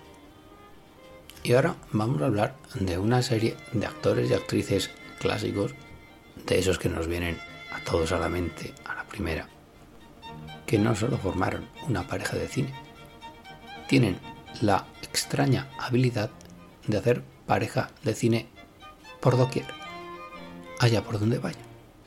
Y son vasos comunicantes. Porque Ingrid Bergman, claro, la primera gran pareja que te viene a la mente es Humphrey Bogart, es Rick Blaine con Ilsa en Casablanca. Pero que también lo fue con Cary Grant en Encadenados. Y Catherine Hepburn hacía pareja con todo el mundo. Con Cary Grant en Historias de Filadelfia. O con Humphrey Bogart, de nuevo, en La Reina de África. Pero es que podemos darle la vuelta a la tortilla. Cary Grant hacía pareja con todas. Con Catherine Hepburn, con Jean Arthur o con Ingrid Bergman. Y Humphrey Bogart lo mismo. Hacía pareja con Catherine Hepburn o con Ingrid Bergman. Aquello era como si se estuvieran pasando la pelota continuamente, unos a otros. Y me habré dejado nombres y seguro que en el adendum de Juan Solo, nuestro colaborador en la sombra, aparecerán más parejas de cine. Pero ahora nos vamos un poquito a la dirección, a detrás de la cámara, porque hay también ha habido parejas. Por ejemplo, de hermanos, hermanos directores, los hermanos Cohen, los las hermanos hermanas Wachowski, que ya no sé cómo decir, o los hermanos Farrelly, que uno de ellos, Peter, ha estado nominado al Oscar al mejor director por Green Book. Por cierto, si hemos hablado de Paseando a Miss Daisy, aquí hay otra road movie clarísima. Lo que pasa es que cambian las tornas. Si el chofer en Paseando a Miss Daisy era de raza negra y la inquilina del coche de raza blanca, Jessica Tandy, pues en Green Book es al contrario. Vigo Mortensen es el chofer de raza blanca y Mahershala Ali es el inquilino del coche y es de raza negra. Pues quién se lo iba a decir al señor Peter Farrell cuando hacían aquello de algo pasa con Mary o dos tontos muy tontos. O en Italia los hermanos Taviani. O en Bélgica los hermanos Dardenne. O en España, aunque por separado, los hermanos Trueba. Y en América, aunque por separado, marido y mujer. Catherine Bigelow y James Cameron. Y en Italia, Bertolucci y Claire Biplo, aunque también por separado. Y en Francia, Jacques Demy y Agnès Bagdad, también por separado. Y en Inglaterra, dos que no eran ni pareja ni hermanos, como lo fueron Michael Powell y Emmerich Pressburger. Y sin movernos de Inglaterra, o más bien hablando de un director inglés, Alfred Hitchcock, con su mujer, asistente, ayudante, colaboradora en la sombra. Y alma con una paciencia infinita que se llamaba Alma Reville, que sabía que conseguir un perrito siamés, ahí estaba Alma Reville para conseguirlo, que sabía que reescribir la última frase del guion de la película, ahí estaba Alma Reville para revisarlo, que si Hitchcock estaba hasta las narices de sus actores, ahí estaba Alma Reville para ser el muro de las lamentaciones. No detrás, al lado de un gran hombre, siempre hay una gran mujer. ¿Y quién estuvo al lado de gente como Billy Wilder? Pues co-guionistas como Charles Brackett en la primera gran etapa de Wilder como director y como IAL Diamond en su última etapa como realizador.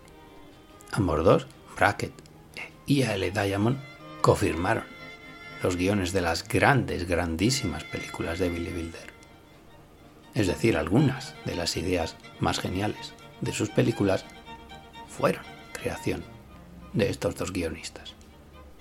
Reivindiquemos el nombre de los dos, como por ejemplo lo acabamos de nombrar, otra pareja de cine, Bernardo Bertolucci y el director de fotografía, Vittorio Storaro. Y así nos ponemos con las colaboraciones entre compositores de música de cine y directores. Hombre, hay muchos, pero es que hay tres en concreto que nos vienen a la mente y son indisolubles. Uno es Alfred Hitchcock con Bernard Herrmann, el creador de la música de Psicosis, de Vértigo. Otro, Fellini y Nino Rota, el creador de prácticamente todas las músicas del director italiano. El Padrino, la Dolce Vita, la Strada o a. Y nos dejamos a Steven Spielberg con John Williams. Qué grande es John Williams, ¿verdad? Qué reconocibles son todas sus bandas sonoras. Hay un compositor de música de películas en los años 40 que se llamaba Eric Wolfgang Korngold. Haced el favor de buscar las bandas sonoras compuestas por este tal desconocido, Eric Wolfgang Korngold, para ver si 30 o 40 años después no os recuerdan a las composiciones de John Williams. Y luego empezamos a hablar. Y diremos otra vez eso de que qué grande es John Williams. Venga, que no me dejo a Ennio Morricone, el compositor de las películas de Sergio Leone.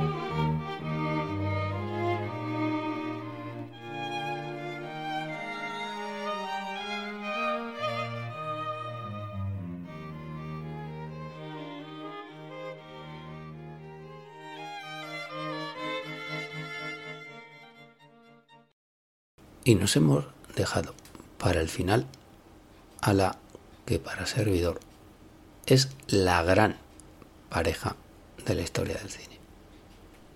La gran pareja incluso de Bad Movies. Una pareja que va a servir de perfecto colofón a esta serie de dos programas que hemos dedicado a las parejas de cine.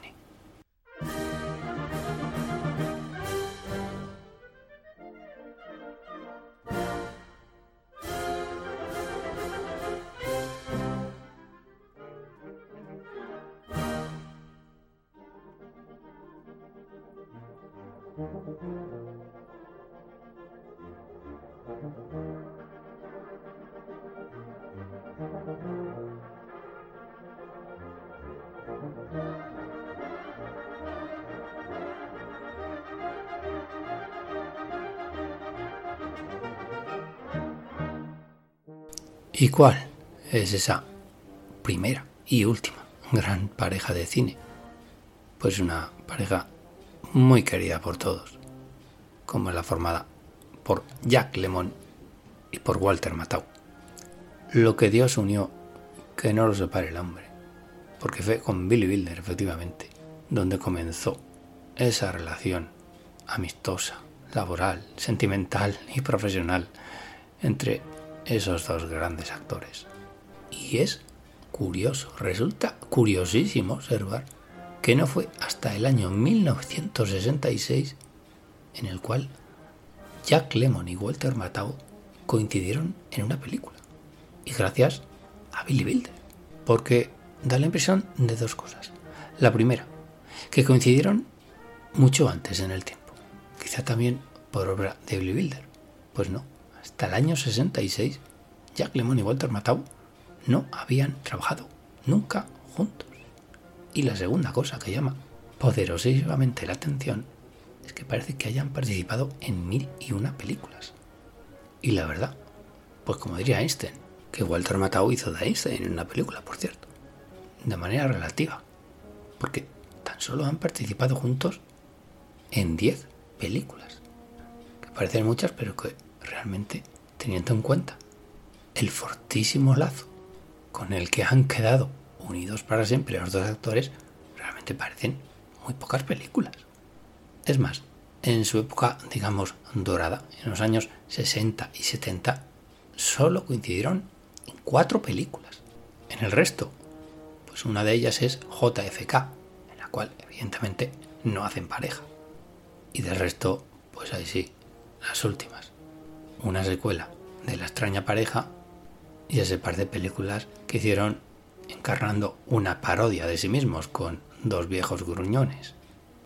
Pero ya digo, desde que les unió Billy Wilder, tardíamente incluso, en el año 66 hasta el año 81, en el cual Billy Wilder les dirigió en Aquí un amigo, prácticamente no volvieron a coincidir, salvo en La extraña pareja del año 68 y en Primera plana de Billy Wilder del año 74. Es decir, no hubo ningún tipo de colaboración continuada entre ambos dos actores. Trabajaban incluso muy de vez en cuando, lo cual no fue óbice para que consideráramos por esas dos o tres películas dirigidas por Billy Wilder en la cual ellos actuaban como una de las grandes parejas de la historia del cine. Que solo sea por esas dos o tres colaboraciones con Billy Wilder. Pero qué colaboraciones. En la película En bandeja de plata del año 66, el que ya era un asiduo colaborador como actor de las películas de Billy Wilder era Jack Lemmon. Jack Lemmon, como ya se sabía lo que era trabajar con Billy Wilder, aceptó el guion, sin más. En ella coincidió por primera vez con Walter Matthau. Rodaron la película, se estrenó y esta tuvo un gran éxito. Pero ¿qué ocurrió? Que todas las flores fueron para el papel de Walter Matthau. Walter Matthau, de hecho, se llevó el Oscar al mejor actor de reparto. ¿Y cuál fue la reacción de Jack Lemmon? Supongo que de alegría, por el éxito de su nuevo compañero y amigo. Pero también fue declarar que nunca, jamás volvería a aceptar un guion sin haberlo leído previamente. Porque en ese guion ya se veía que el personaje Caramelo era el de Walter Matthau. Era el personaje que se iba a llevar todos los elogios. Pues se supone que lección aprendida para Jack Lemon y que a partir de ahí sí que leería previamente los guiones antes de rodarlos. Y es que resulta curioso, ya digo, que parece que antes de En bandeja de plata, Jack Lemon y Walter Matthau hubieran trabajado juntos antes. Y no fue así. Quien había trabajado con Billy Wilder era Jack Lemon. Y es curioso el papel que juega Billy Wilder en todo esto. Porque a la par que decimos que pareciera que Jack Lemon y Walter Matthau habían trabajado juntos, podemos decirlo que hubiera sido a las órdenes de Billy Wilder. Jack Lemmon había hecho gran pareja de cine con Tony Curtis. O, evidentemente con Shirley MacLaine en el apartamento y en Irma la Dulce. Pero no con Walter Matthau. Y es como si el propio Billy Wilder hubiera querido saldar una deuda inexistente. Y a la vez es como si Walter Matthau estuviera predestinado a ser uno de los actores preferidos de Billy Wilder. Y lo mejor de todo está ahí. Walter Matthau era tan grandioso actor que a las primeras de cambio que trabaja con un director parece que lo hubiera hecho durante toda su vida. Y ahí se ve, ahí se ve la inmediata conexión y la inmediata química que surgió entre Jack Lemmon y Walter Matthau. Bueno, pues tuvo que ser otro director el que unió a Lemmon y a Matthau.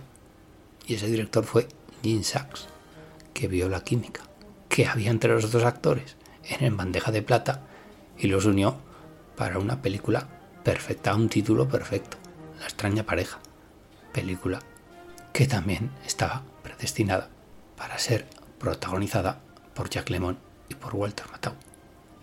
O mejor dicho, por los personajes creados por Billy Wilder a partir de Jack Lemmon y de Walter Matthau en En bandeja de plata. Y otro dato curioso, pareciera que la extraña pareja estaba dirigida por Billy Wilder, cuando no es así. Está por Gene Sachs, que lo decimos más de una vez. La sombra alargada de ciertos personajes, de ciertos directores o de ciertos actores. Pues ahí estaba, la sombra de Billy Wilder. Donde si trabajaron juntos, volvieron a trabajar, repito, solo por segunda vez. Fue en primera plana, ocho años después de En bandeja de plata. Película en la cual, como si no hubiera pasado el tiempo, Jack Lemmon y Walter Matthau se entienden a las mil maravillas.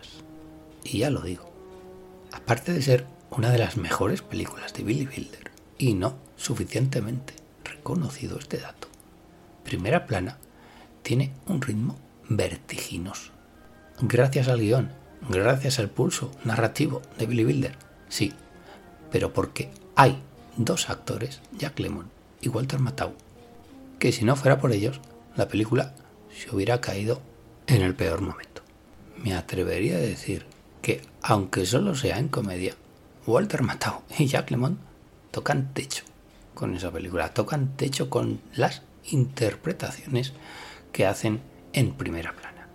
Y la tercera, y recuerdo, última participación de Jack Lemmon y de Walter Matthau con Billy Wilder se produce en el año 81 con la película Aquí un amigo. Título en inglés que refuerza el elemento buddy movies de estos dos actores. Porque la película se llama Buddy Buddy. Fue la última película dirigida por Billy Wilder. Y qué mejor para realizarla que recurrir a lo malo conocido y no a lo bueno por conocer. Jack Lemmon y Walter Matthau protagonizan la que fue última película del maestro. ¿Y qué sucede en esa película? Bueno, sin ser una de las grandes películas de Billy Wilder, pues resulta absolutamente emocionante comprobar que ahí sigue la química entre los dos, entre Jack Lemmon y Walter Matthau. Quizá fue rizar un poquito el rizo de la pareja por parte de Billy Wilder y de Yale Diamond, de su guionista pero no deja de ser una muy divertida película. Que si vemos con los ojos del pasado, si vemos con los ojos de las grandes comedias de Billy Wilder, puede decepcionar un poquito. Realmente es un remake de una película francesa anterior que se llama El embrollón, de Eduard Molinaro. Pero Billy Wilder quiso hacer una última película, vio posibilidades con el remake y sobre todo vio a sus dos actores en ella a Walter Matthau y a Jack Lemmon.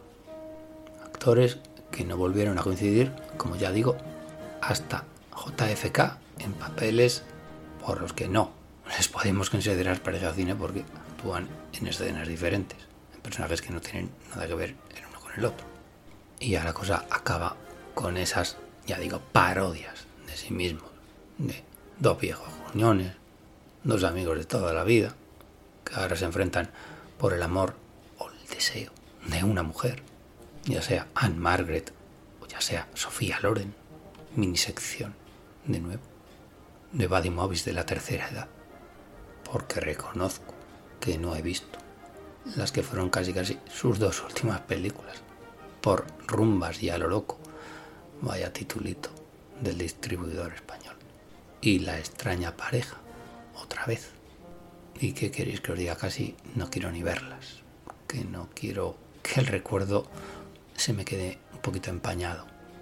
Me quiero quedar con el recuerdo de la socarronería de Walter Matthau, por el inconformismo eterno de Jack Lemmon, por esa pareja que si no se pelea no sabe vivir, por ese noviazgo, en definitiva, que viven Jack Lemmon y Walter Matthau en primera plana ese director del periódico, que es Walter Matthau, intenta evitar a toda costa que Jack Lemon se case con Susan Sarandon.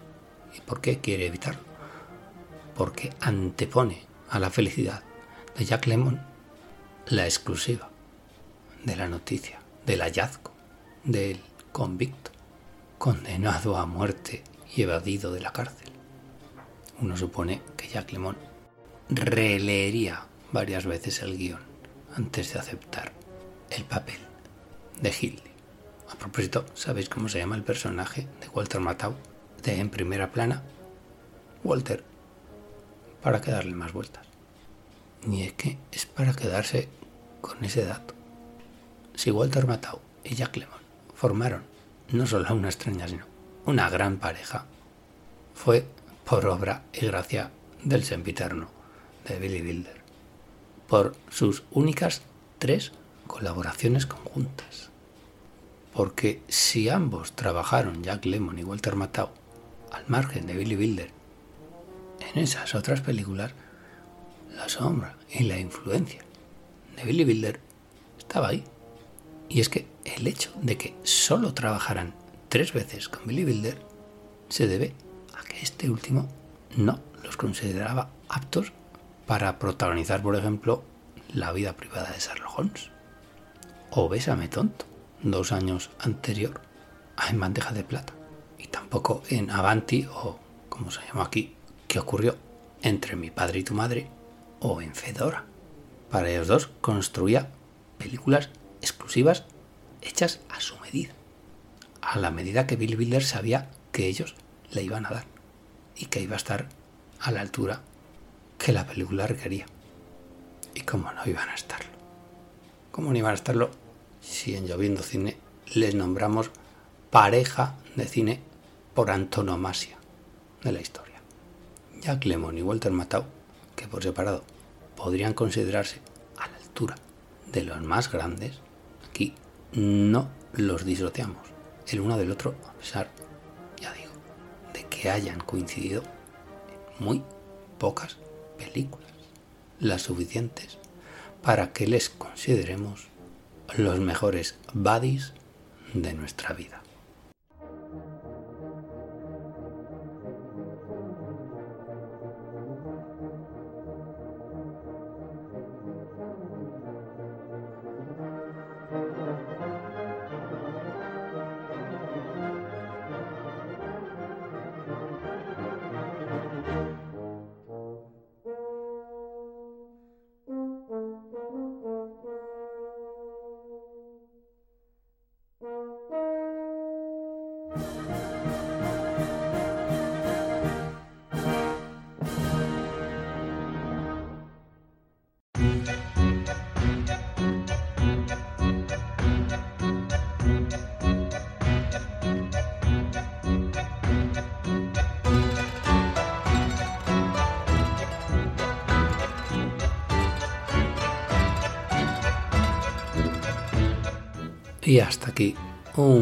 Más de tu podcast favorito, Lloviendo Cine, en el que hemos dado un más que merecido repaso a todas esas parejas de cine junto al merecido repaso que le dimos en nuestro anterior programa del podcast. Esas parejas de cine que nos han conquistado el corazón y que no hacemos más que recordar una y otra vez cuando vemos una película suya. Pues esperando que os hayamos entretenido lo suficiente, aquí termina nuestro programa de hoy. El siguiente versará, como siempre, sobre un tema que se me ocurra en los próximos días. Hasta entonces, solo me queda agradeceros muchísimo vuestra atención, bastante más, vuestra paciencia y la recomendación que os hago al finalizar cada programa de Lloviendo Cine. Comed mucho plátano, que es muy sano. Comed mucha fruta. Y ahora que aunque no estemos en verano ya ha llegado el calor, comed mucho melón o mucha sandía, o las dos, si es posible, a la vez. Y sobre todo, hagamos fuerza entre todos para gritar alto y claro y a los cuatro vientos aquello de que llueva cine par 10. Música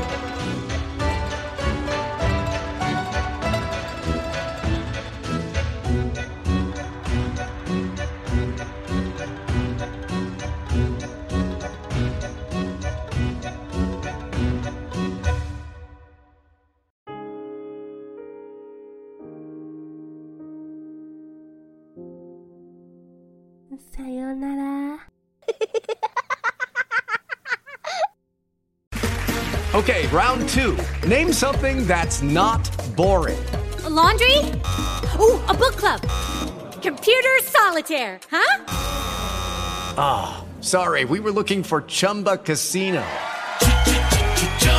That's right. ChumbaCasino.com has over 100 casino style games. Join today and play for free for your chance to redeem some serious prizes. ChumbaCasino.com. No purchase necessary. Full prohibited by law. 18 plus terms and conditions apply. See website for details.